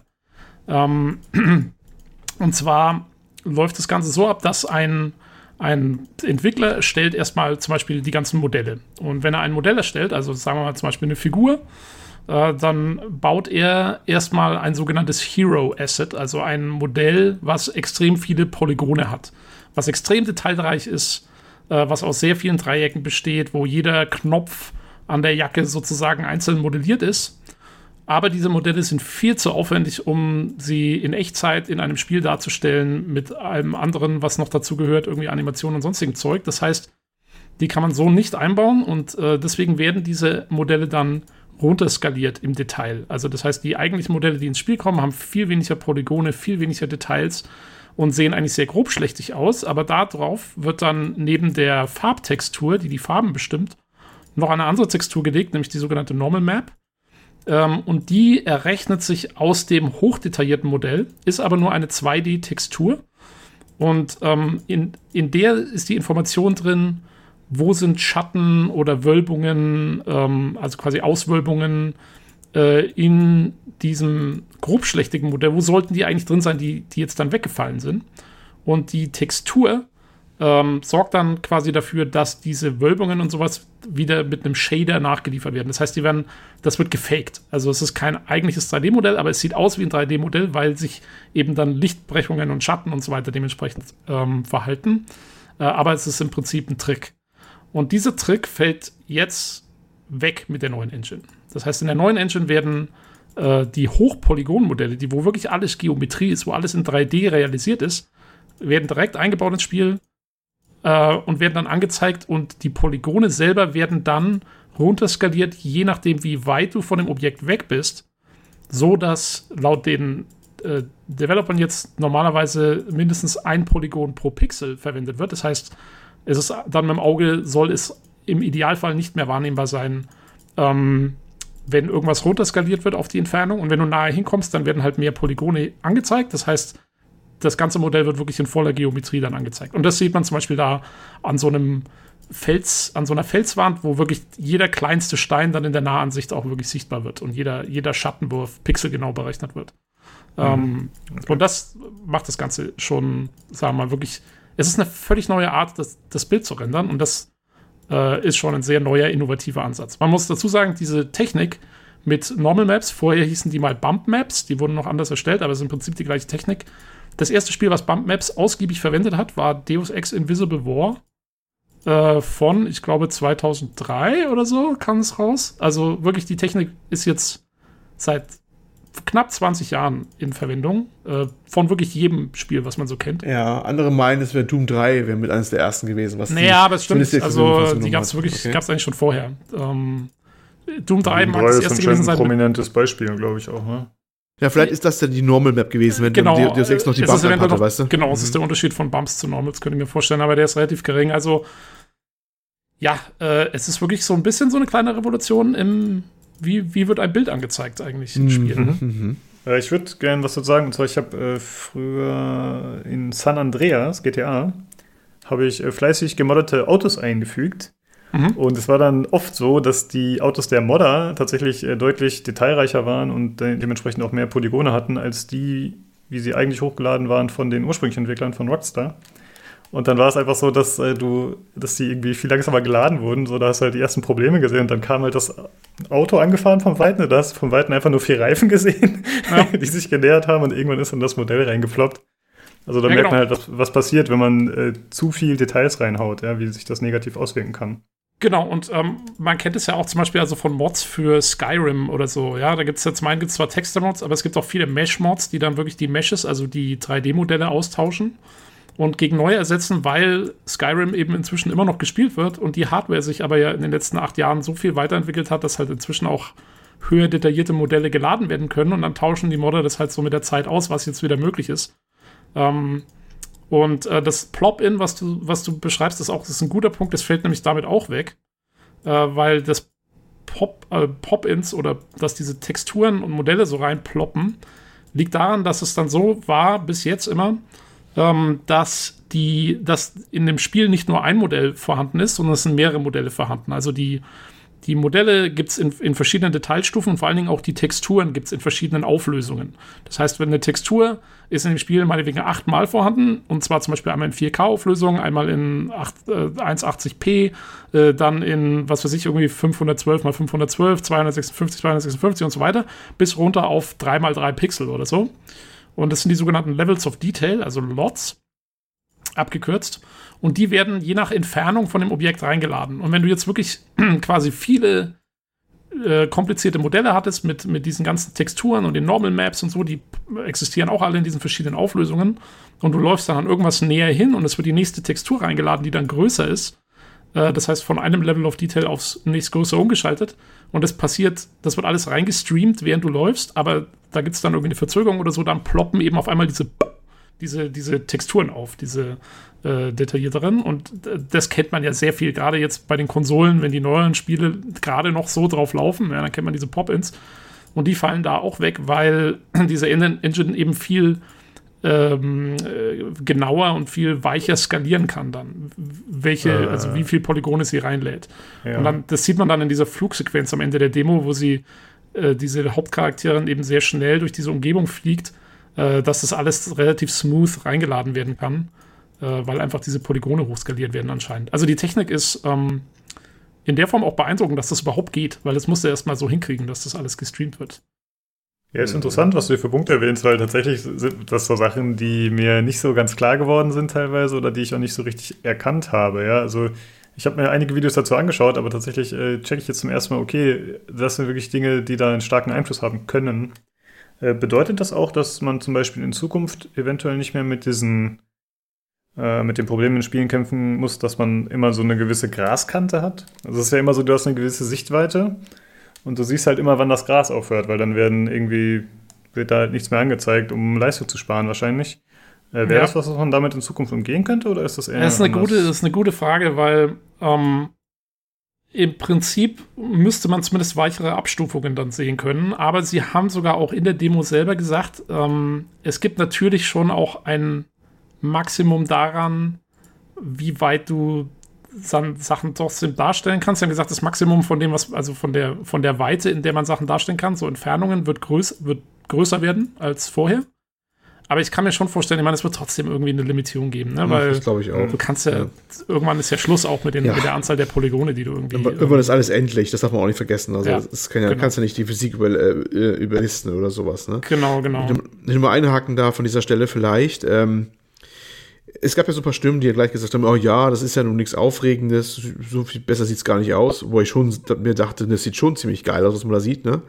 Ähm, aber aufgeregt man teilweise echt Entwickler, die man auf Twitter auch gehört hat, weil die gesagt haben, das ändert alles oder genau. viel zumindest, ne?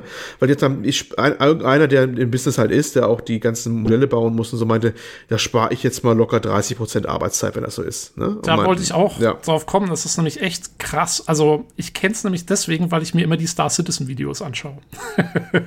und ähm, wenn man sich die anschaut, da sieht man ja immer, was die Entwickler so alles treiben.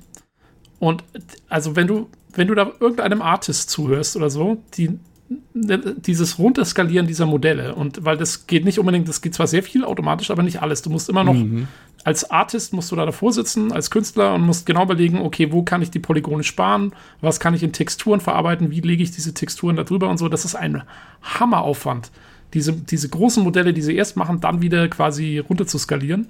Und wenn das wegfällt, das macht extrem viel aus glaube ich, für die Entwickler und vor allem, und das haben auch die, ähm, ich weiß gar nicht mehr, ob es jetzt Epic selber war, ich glaube schon, in einem Interview hat es der Tim Sweeney gesagt, ähm, sie sind auch sehr daran interessiert, mit der Filmindustrie da zusammenzuarbeiten, weil zum Beispiel also The Mandalorian, die, die Star Wars-Serie, verwendet ja schon die Unreal Engine mhm. für ihre virtuellen Backgrounds und so. Und die Filmindustrie hat extrem viele gute Assets schon vorhanden, die aber in Spielen nicht verwendet werden können, weil sie eben zu viele Polygone haben und viel zu, ja. also weil sie nicht in Echtzeit berechnet werden können, sondern nur für halt CGI-Effekte, die du vorrenderst, Frame für Frame.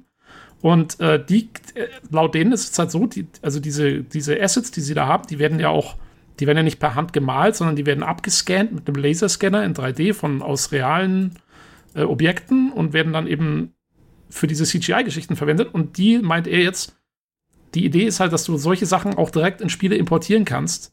Und das heißt, wenn du zum Beispiel ein Spiel zur, zu The Mandalorian machen wolltest, dann hättest du die ganzen Sachen, die du für den Film verwendet hast oder für die Serie verwendet hast, schon, schon da und kannst sie eigentlich mhm. eins zu eins in die Engine einbauen. Du hast das ja eben so casual nebenbei erwähnt, von wegen, dass die das, äh, die Unreal Engine verwenden für den Film. Ich glaube, das weiß nicht jeder, was da genau passiert. Äh, die Schauspieler, die spielen da oftmals nicht mehr jetzt vom Greenscreen mittlerweile, ne? Sondern die haben so eine große, äh, wie ein überdimensionaler Fernseher, mhm. wo sie stehen. Ne? So eine LED-Wand nennen oder LED-Wall nennen die das, LED-Wall oder so. Ne? Das heißt, wenn die ihre, ihre Sache da, ihre, ihre Performance geben, dann haben die jetzt quasi ein visuelles Feedback, was da gerade passiert. Also was, wie ihr Hintergrund aussieht, auf welchem Planeten die jetzt quasi stehen oder was für ein Alien da ankommt oder so. Und das wird live mit der Unreal Engine gemacht. Das gibt, das ist jetzt insofern nichts Neues. Wie gesagt, es passiert schon gegenwärtig, jetzt schon mit der Unreal Engine 4.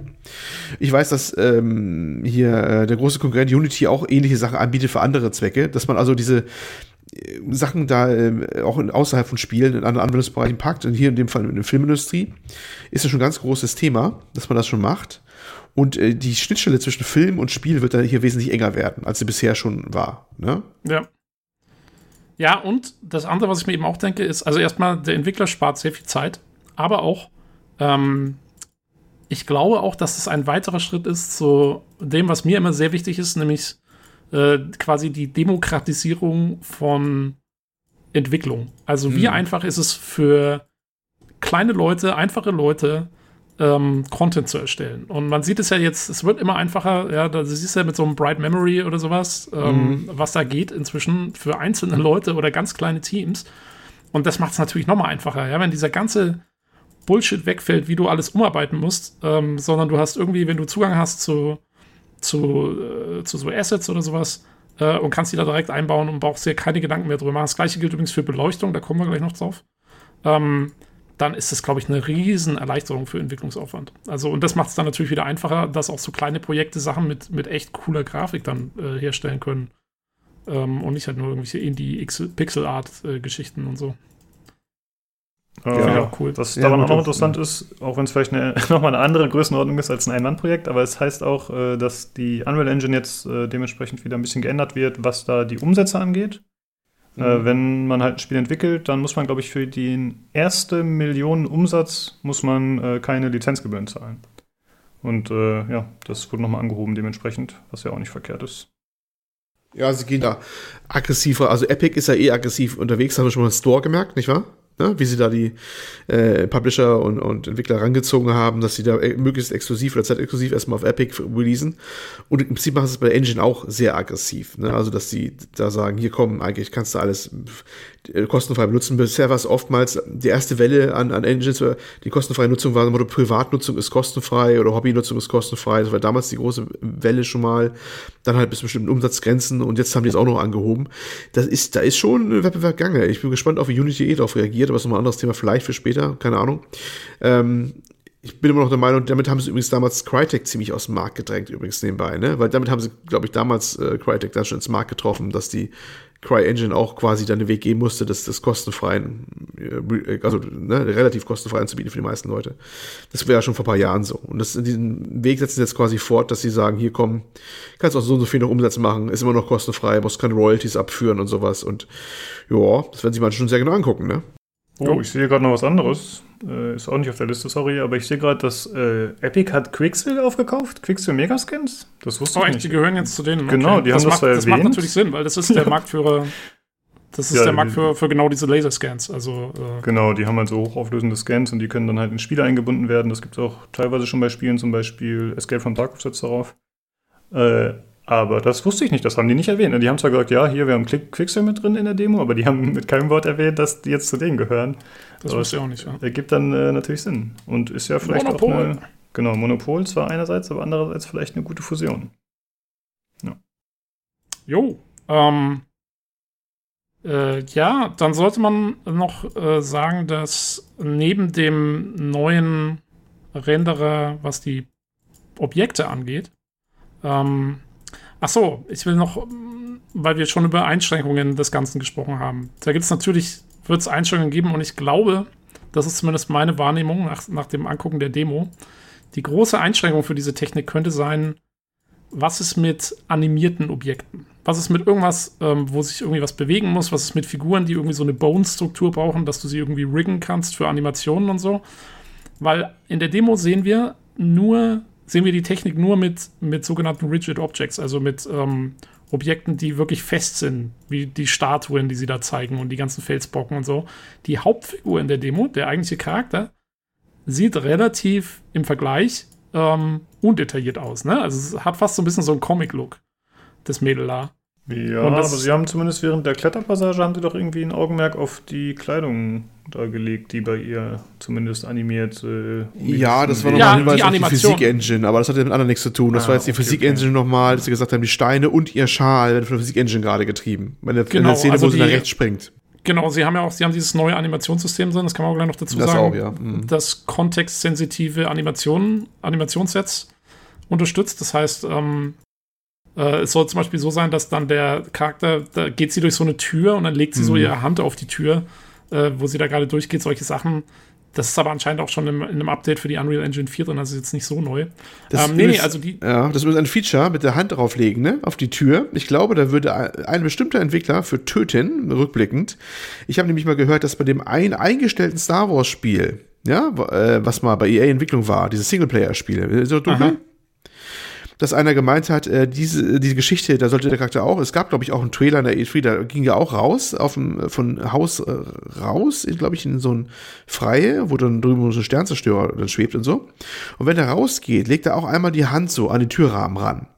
Und er meinte, diese, diese Handbewegung, das einmal ranlegen, hat die Wochen Arbeitszeit gekostet. Für diesen, einmal für diesen Trailer zu machen, in, in, in, für die Free. Ja. Und wenn das jetzt so quasi in der Engine drin wäre, würde ich auch dann denken, yo, super, das hätten wir mal haben müssen vor ein paar Jahren. Ja, ich meine, man kennt es ja schon, ähm, ich weiß nicht, aus den Demos, die man gesehen hat von The Last of Us 2, da ist es ja auch so zum Beispiel. Äh, die haben es ja auch, dieses, dass die, die, wie heißt es jetzt? Äh, Ellie. Ellie, genau. Ähm, dass die da auch irgendwie immer so ein bisschen mit ihrer Umgebung zu interagieren scheint. Und ein Spiel, was das auch schon gemacht hat, äh, was mir noch in den Sinn kam, ist hier dieses Indie-Spiel von ähm, The Plague Tale. Die haben mhm. das auch drin gehabt, dass die, die, ähm, diese Hauptcharakterfrau äh, da immer so ein bisschen, wenn du an der Wand, an der Wand standest, dann hat sie auch so ihre Hand dran gehabt und so. Ja, aber, ähm, aber ich weiß nicht, Uncharted hat es auch ganz extrem gehabt. Nathan Drake hat ab Teil 2 äh, äh, alle Nasen an die Wand befummelt. Und wie blöd. Das habe ich, hab ich, noch, hab ich wirklich, ich habe ich hab mich damals schon noch beömmelt immer, weil die, das, die, die müssen sehr stolz auf diese Animation gewesen sein damals. Das war noch zu PS3-Zeiten, äh, dass ich dachte, er hat eine Liebesbeziehung zu, zu Wänden, weil er, er, alle Nasen lang hat er die Wände, wenn wir vorbeigehen, so angefasst und sowas. Ne? Also die hatten damals schon ein Verfahren, das es machen konnten. Ja, und haben es äh, ausgiebig genutzt. Also das weiß ich ich noch. Er ist äh, Thicmo-Tactic ist das Wort dafür. Mit TH vorne dran. Mhm. Okay. Ja. PCGC Podcast äh, informiert. Ähm, ich bin sprachlos. ähm, aber äh, ja, also auf jeden Fall diese Animationsgeschichten sind schon drin. Nee, was ich meine ist, es, also ich könnte mir vorstellen, dass es nicht ganz einfach ist, diese Technik mit den ganzen, mit diesen super hoch aufgelösten Polygonen in zum Beispiel einem Charakter zu verwenden, der animiert werden muss, wo animierte Schatten mit drin sein müssen und so, da, weil das hat man nicht gesehen in der Demo und das ist mir direkt aufgefallen, dass das gefehlt hat. Und ich frage mich, ob das gefehlt hat, weil da noch ein bisschen, ne, weil, weil das vielleicht noch nicht so ideal geht oder so. Hm, ähm, ja, wäre jetzt natürlich wäre jetzt kein, kein kompletter Killer oder so. Ähm, aber es ist mir zumindest nicht negativ aufgefallen oder überhaupt aufgefallen, aber du hast natürlich recht, dass es nur den einen Charakter gab und man hat zwar viele Figuren auf einmal gesehen, aber das waren alles nur Statuen, ne? Genau, ja. Stimmt, ja. Die waren alle äh, fest, sozusagen. Ja.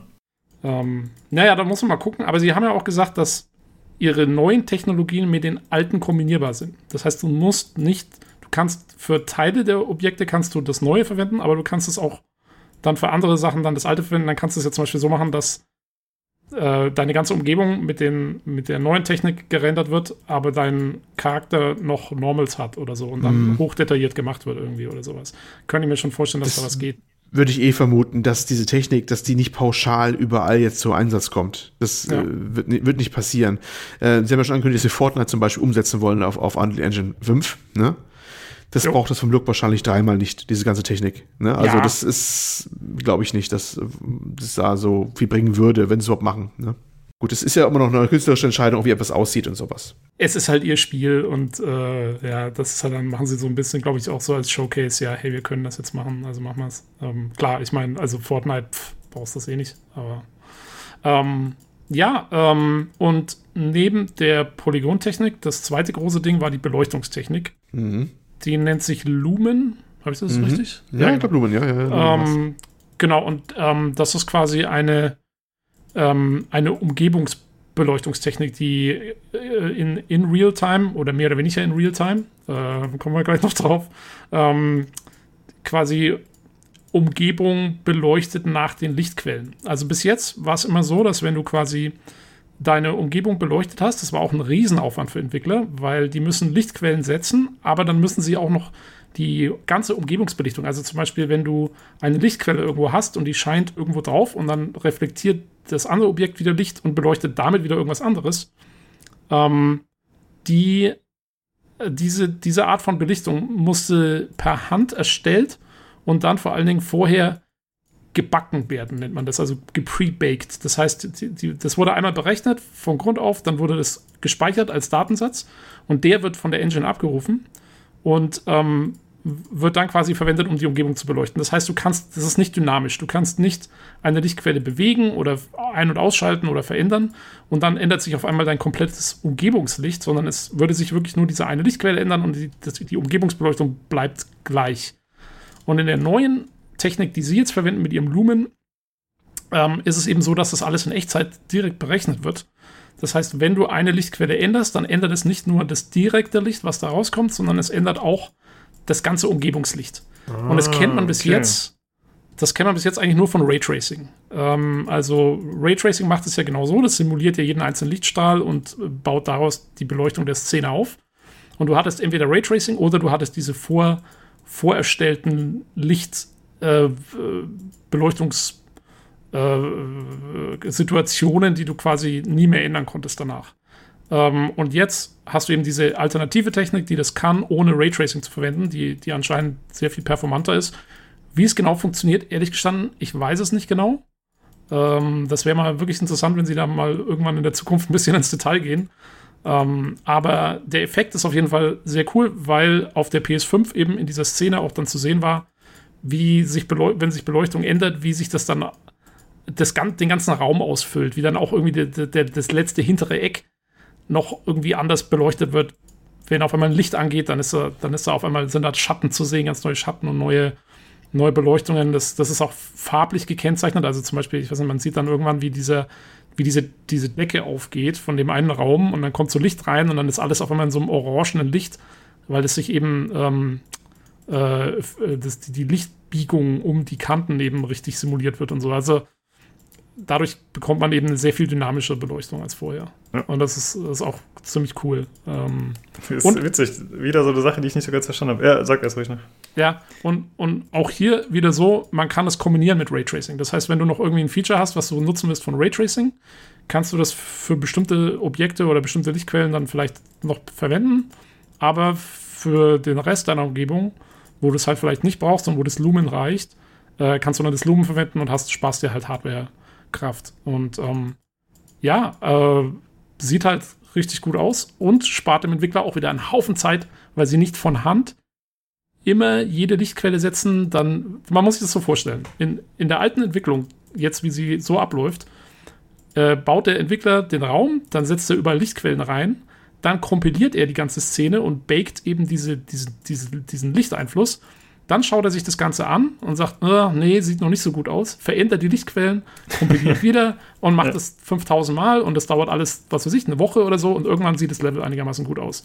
Jetzt kannst du theoretisch dann mit der Technik müsste es möglich sein, in den Editor zu gehen, die Lichtquelle in Echtzeit zu verändern und genau zu sehen, ah, okay, wenn ich es jetzt hier hinstelle, sieht es so aus und so und so. Also es dürfte auch extrem viel Zeit sparen, glaube ich, in der Entwicklung. Hm. Ähm, ja, wenn das, das alles äh, so Stimmt, wie Sie das sagen. Während der Präsentation war mir das nicht so klar, aber wenn du das jetzt so beschreibst, dann klingt das ja wirklich nach einem neuen Industriestandard. Ich meine, ob sich das jetzt letztendlich dann durchsetzt, muss man sehen, aber das klingt ja schon so, als wäre das ein krasser, krasser Vorteil für den genau. Entwickler. Also. Und, und das ist auch, also das muss man jetzt abwarten. Was du sagst, ist genau richtig. Wie sich durchsetzt, wird eine der Krux-Fragen werden, äh, ob das wirklich cool wird oder nicht, weil es klingt zwar alles erstmal auf dem Papier super, ja, aber es ist eine Tech-Demo und alle Einschränkungen und so, wenn die jetzt nicht genannt haben. Wir versuchen es zwar so ein bisschen alle rauszukitzeln, irgendwie, was da vielleicht noch das Problem ist, aber wissen, also rausfinden werden es echt erst die Entwickler und man muss dann auch sehen, das ist halt für Entwickler, ist es zwar cool und so, aber es ist halt auch eine wahnsinnige Umstellung davon, wie sie Sachen angehen und machen können. Und ob es übernommen wird, muss man mal schauen, ob, ob Entwickler das dann am Ende wirklich nutzen. Ja, es ähm, gibt ja, hat man schon öfter gehört, es gibt dann halt oft Entwicklungsstudios, die sich scheuen, auf eine neue Version einer Engine zu wechseln oder sogar komplett die Engine zu wechseln, weil die Leute einfach schon vielleicht Jahrzehnte oder so in einem bestimmten Programm gearbeitet haben und dann sich zu entscheiden, okay, wir satteln jetzt komplett um. Das ist nicht so einfach. Das hat man ja zum Beispiel mitbekommen bei EA, die ja versucht haben, die Frostbite-Engine überall drauf zu klatschen. Oder es dann Ja. auch letzten Endes, glaube ich, gemacht haben. Aber da haben sich ja einige Entwickler äh, darüber beschwert, dass es tatsächlich nicht so einfach ist, da mal eben umzusteigen. Genau, also es bleibt zu hoffen, dass natürlich dadurch, dass es immer noch Unreal ist, dass die Editoren und so ähnlich gehalten sind und dass da vielleicht nicht so viel Umarbeiten drin steckt. Aber allein, glaube ich, die in der Konzeptphase sich schon anders zu überlegen, wie baue ich jetzt mein Level auf, weil, weil halt alles wirklich jetzt auf anderen Grundsätzen basiert, ist halt schwierig. Und äh, wie gesagt, also ich glaube, man, man muss auch noch sehr stark abwarten, was, was gibt es alles noch für Einschränkungen, wo, wo treten vielleicht noch Probleme auf, die jetzt noch nicht so klar sind und so. Aber wenn das wirklich so funktionieren sollte, wie die das hier anpreisen, wie gesagt, immer mit einem Grain of Salt zu genießen, das Ganze, aber äh, dann ist das schon, also wie gesagt, kleine Revolution oder vielleicht sogar eine große Revolution in, äh, in der Art, wie, wie Spiele erstellt werden. Mhm. Das ist natürlich schon, schon cool. Also, Also was mir optisch noch gut gefallen hat, also ich fand äh, zum einen für mich als Laien jetzt fand ich tatsächlich die Beleuchtung am besten. Also erstmal so, das war das, was mir am ehesten aufgefallen ist, was ich gut fand, weil es eben so organisch wirkte. Und äh, die haben ja auch noch darauf hingewiesen, dass die, dass sie so ein gewisses AI-System haben oder so, was äh, zum Beispiel dafür, fü- dazu führt, dass man so Partikel irgendwie in bestimmte Richtung anordnen kann oder eben Tiere. Also da waren so Käfer zu sehen in dieser Demo in der Höhle. mhm. Und äh, dann, je nachdem, wo sie mit der Lampe hingeleuchtet hat und wie lange oder mit diesem blauen Licht, dann äh, sind die dementsprechend dann davon gehuscht oder einfach nur wild durch die Gegend gelaufen. Das war ziemlich gut tatsächlich. Hat mir gefallen. Obwohl das Ja. nichts Neues war, ne? Das sind ja so Effekte gewesen, die hat man ja auch bei, äh, haben es vor, vorhin von gesprochen? Ja, Plague- mit Plague Ratten? Hm? Ja, genau. die, die, Rab, die und auch schon gehabt, ja. Hm. Ähm, wobei ich nicht genau weiß, wie, wie da die Programmierung war, ja. Also, ähm, was aber, glaube ich, ganz cool ist, was sie gesagt haben in so einem Nebensatz, ähm, als mal so ein Schwarm Fledermäuse, glaube ich, da losflog, war, dass das Neue bei ihrer neuen Partikel-Engine ist, dass die Partikel jetzt auch untereinander kommunizieren können.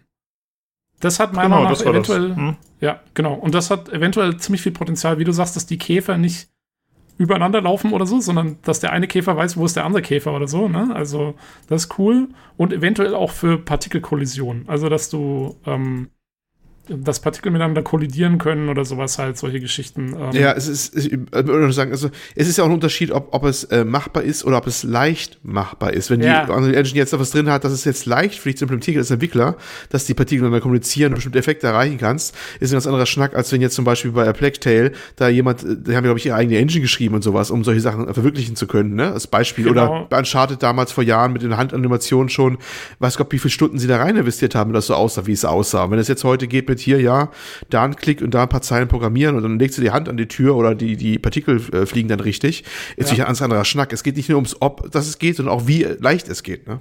Genau, absolut, weil die, ich meine, ich weiß noch, bei A Plague Tale, das war ja ihr Ding mit diesen Ratten. Mhm. Das war ja das Ding von dem Spiel eigentlich. Und genau, und, und wenn du dann jetzt sagen kannst, ach ja, naja, das bauen wir mal ein für so ein paar komische Käfer, die irgendwo rumkrabbeln, dann ist das halt äh, schon auch ein Fortschritt, das stimmt. Ja, das stimmt. Äh, aber auch wieder hier die Particle Engine, glaube ich, haben sie auch gesagt, ist auch schon in einem Update der Unreal Engine 4 drin. Also es ist nicht alles komplett nur auf die 5er beschränkt. Das sind so, Mhm. so Sachen. Ja, ich glaube, der Sound soll ja auch schon in der Vierer mit drin sein, ne? falls du Genau. das vorhin schon gesagt hast. Ja. Der neue Soundrenderer, der ist auch cool, weil ähm, der hat jetzt quasi, benutzt jetzt virtuelle Geometrie. Ich weiß nicht, ob das vorher schon so war. Ich bin mir nicht sicher. Aber es ist jetzt auf jeden Fall so, dass quasi der Soundrenderer ausliest, wie die Levelarchitektur aussieht und dementsprechend äh, Echos und sowas halt ähm, in Echtzeit anwendet. Also wenn, wenn, der, wenn das Spiel sieht, oh, du bist gerade irgendwie in einer großen Höhle und die hat so und so und die und die Ausmaße, dann kann die Engine quasi sagen, okay, dann braucht jeder Sound, den ich jetzt mache, braucht dann dieses und dieses Reverb als, als Echo. Ah, cool, das habe ich so- auch irgendwie falsch verstanden, weil ich habe irgendwie meinten ja in der Demo, die sind in der Höhle gewesen in echt und haben da irgendwie Soundaufzeichnungen gemacht, aber ich habe gar nicht verstanden, dass sie das dann tatsächlich auf andere Sounds anwenden können. Ich dachte, Also- das wären sozusagen Sounds, die man dann aus einer Datenbank ziehen kann oder so. So habe ich es zumindest verstanden. Ähm, und das wäre eigentlich auch, ich meine, ansonsten, wenn sie es nur aufgenommen hätten und abspielen, dann wäre es ja eigentlich nicht wirklich erwähnenswert. Das passiert ja Das schon stimmt. seit Ja. 15 Jahren. Also, ja, will ich jetzt auch nicht meine Hand für ins Feuer legen, aber so habe ich es verstanden in der Demo. Äh, dass das das coole Neue ist, dass, dass sie eben das direkt über die Engine so simulieren können, wie die Sounds genau klingen. Ja. Das wäre natürlich schon cool. Das Ähm, stimmt. Was vielleicht noch erwähnenswert wäre, dass das Ganze irgendwie unter dem Branding der PS5 so ein bisschen passiert ist. Ne? Also äh, die PlayStation wurde mehrfach genannt, wurde da irgendwie so gefühlt ein bisschen in den Vordergrund gedrückt. Also dass es eben darauf läuft, wurde mehrfach betont. Hm, nicht, nicht nur gefühlt, nicht nur gefühlt. Stimmt. Also da äh, scheint so ein bisschen eine Kooperation, zumindest jetzt für diese Vorstellung zu herrschen, was ja ganz interessant ist vor dem Hintergrund, dass Microsoft eben da letzte oder vorletzte Woche nicht unbedingt so geglänzt hat mit mhm. äh, technischen Errungenschaften. Ja. Wenn wir schon bei dem Thema sind, äh, äh, dann äh, ja, das ist eigentlich ein Geniestreich, was da passiert ist. Wir haben vor die Xbox Insight gehabt, wo irgendwie dreimal angekündigt wurde, es würde Gameplay se äh, zu sehen geben, ne? Und wurde auch ne, da im, im Stream so ein paar Mal erwähnt, das Wort. Und dann ein paar Tage später kommt jetzt hier diese andere äh, Engine 5 Reveal wo dann aber auch äh, einmal am Anfang gleich gesagt wird, ja, wir sehen das jetzt gleich auf einer PS5, ne, live quasi, mehr oder minder. Und diese Demo, die sah mehr nach Gameplay aus, als all das, was, äh, was, was die bei der Xbox Insight gezeigt haben, blöd, äh, blöderweise gesagt. Ist das so, oder? Jo. Ja. Das sah wesentlich, also auch wenn es eine Demo war, aber da die Demo auch ihre Einblendung hatte und ein bisschen auch aussah wie handgesteuert, ich glaube, das war mehr an, an, an der Realität dran als alles andere, was du vorher bei der Xbox Insight gesehen hattest. Ähm, die hatten gesagt glaube ich, es läuft auf einer PS5 äh, Dev Station, also der DevKit, ne? Ähm, und wurde am HDMI-Ausgang abgenommen. Hat, sagt zumindest eine Quelle, die ich gelesen habe. Also wirklich äh, nativ abgenommen an der, an der PS5. Das ist also wirklich auch kein, kein Fake war, so, so zumindest die Angabe. Das Ganze lief ja auf, ich glaube, 30 Frames und nicht in 4K, sondern von WQHD hochgerechnet auf 4K. Das mhm, mag erst enttäuschend sowas, ja. klingen. Ja, das mag erst enttäuschend klingen, dass es wieder nur 30 Frames sind, ne? Und äh, auch keine nativen 4K. Aber ich glaube, dass in der Praxis würdest du es wahrscheinlich, wie du schon sagtest, auch nicht alles mit dieser Engine so machen und überhaupt und ähm, Ja, was ja. haben sie gesagt? In dem Raum, wo diese ganzen Statuen drin standen, waren es, wie viel waren es? Ich glaube 16 Billion, also 16 Milliarden Polygone, die halt natürlich, also ich meine, die dann so Abstrus skaliert werden, viel. dass es angezeigt werden kann, ja. aber trotzdem, das musst du erstmal verwalten, den, ganz, den ganzen Ja, ja, ja. Das ist sowieso das große Rätsel für mich auch, aber das hat jetzt mit der PS5 als solches nichts zu tun.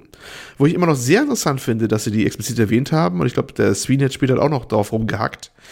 Ähm, man muss sich fragen, warum haben sie das früher nicht schon gemacht, weißt du? Also diese Engine als solche. Und ich glaube, ein Grund, warum das so ist, dass gar nicht mal alleine die Grafikleistung da eine Rolle spielt, um das machen zu können jetzt, dieses Verfahren, sondern ein anderes Thema ist da sehr, sehr wichtig, nämlich auf dem auch der Mark Shirley schon rumgeritten hat, also der, äh, der PlayStation-Konstrukteur. Und die Microsoft hatte ja auch mit ihrer SSD-Geschichte jetzt äh, in der neuen äh, Xbox ähm, die haben immer betont gehabt, wie wichtig das wäre, dass jetzt halt schnelle Speichermedien in den Konsolen sind. Und zwar sogar, glaube ich, bei der PS5 zumindest eine Stufe von Schnelligkeit, die sogar etwas über den gängigen PC hinausgeht, weil die eine spezielle Anbindung haben. Und das werden wir noch sehen, was da kommt.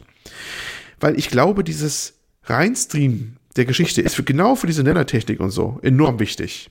Ja, ja? also du, du brauchst natürlich im, im Prinzip man muss sich ja vorstellen, diese, diese Modelle, die dann verwendet werden, wenn das mhm. wirklich die hochaufgelösten Hero-Assets sind, die brauchen ja wahnsinnig viel Speicherplatz und die müssen dann gestreamt werden. Ja. Also äh, viel Spaß. Das, das andere, was ich mir auch denke, ist, ähm, ich will nicht wissen, wie groß dann Spiele werden sollen. Mhm.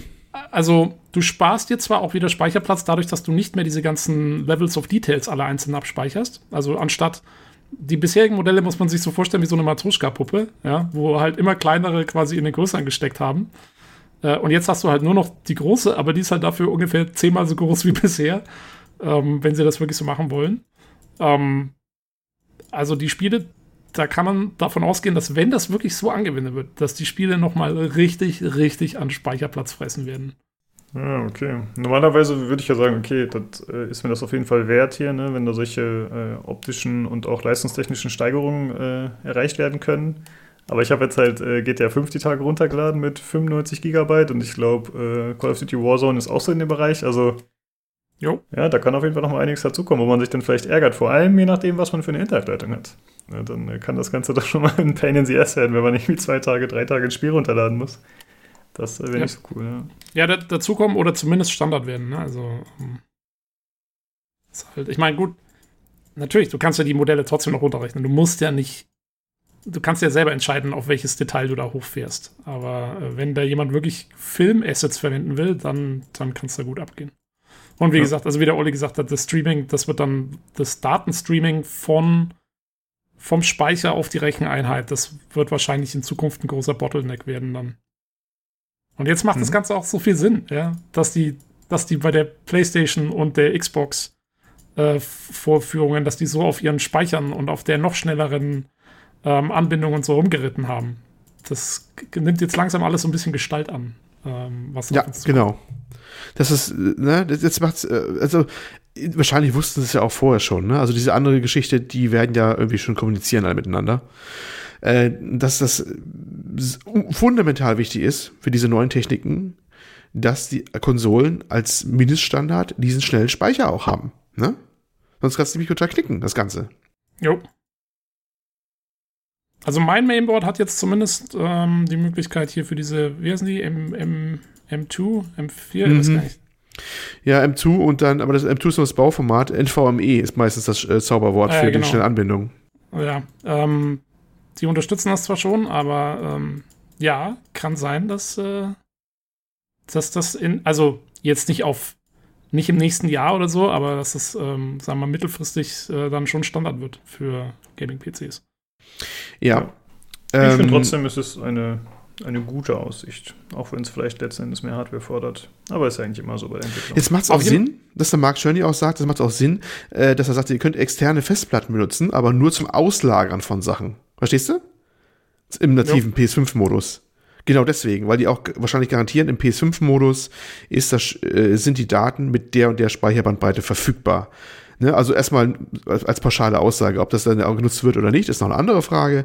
Aber wenn ein Spiel mit einer anderen Engine 5 daherkommt und diese Nennertechnologie nutzt, dann kann es sich darauf verlassen, die Daten liegen in der Geschwindigkeit auch vor. Das ist wahrscheinlich, ja, ja das könnte, macht doch voll Sinn jetzt, wenn du das überlegst. Naja, genau. Also da kommen jetzt so ein paar Sachen zusammen. Man muss natürlich dazu sagen, ähm, es wird wahrscheinlich, äh, also 20 21 wird vielleicht da eben Fortnite rauskommen oder so, aber ansonsten, wenn wir mit der Technologie, ähm, würde ich sagen, vor 2022 nichts sehen. Das äh, dauert alles noch ein bisschen. Die haben ja jetzt erst wirklich vorgestellt, was mhm. ist machbar. Das muss ja alles jetzt erstmal auch dann implementiert werden von Entwicklern. Da, da müssen Sachen mitgemacht. Also das, das wird noch dauern, bis wir. Die muss auch erstmal rauskommen, die Engine, die kommt ja auch erst 2021, glaube ich, raus. Die 5er. Genau, und dann, wie gesagt, dann, dann gibt es vielleicht gerade mal so Fortnite und so, weil eben Epic selber das macht. Und dann haben wir noch ein bisschen Zeit, bis, bis sowas wirklich ähm, auf den Kisten läuft. Ähm, aber es ist echt ein cooler Ausblick für das, was möglich ist. Und endlich hat mal wieder jemand wirklich äh, eine Vision für was Neues so ein bisschen entworfen. Das fand ich eigentlich das Coolste dran. Also, das ist mhm. wirklich wirklich so ein bisschen so ein Umbruch ist. Also das war jetzt eigentlich mal Next Gen. Also jetzt, das war die Sache, wo ich gesagt habe, jetzt, das ist, worauf ich mich freue, dass neue Hardware kommt, weißt du? Wenn es damit geht auch. Oder ja, so, und es war, und es war ja. mehr Next Gen, als wir gesehen haben bei der Last ja. Gen. Also als, als die Umstellung von, von, von 360, Xbox 360 das auch, auf. Das auch, ja. Aber es ja. war auch mehr Next Gen als bei der Xbox Inside. Äh, da müssen sie nochmal nachlegen. Dass sie bei der nächsten Xbox Inside, wo sie ihre Hauptspiele zeigen, wie Halo oder Forza vielleicht, dass da auch ein bisschen mehr Augenzucker kommt, denke ich mal, weißt du?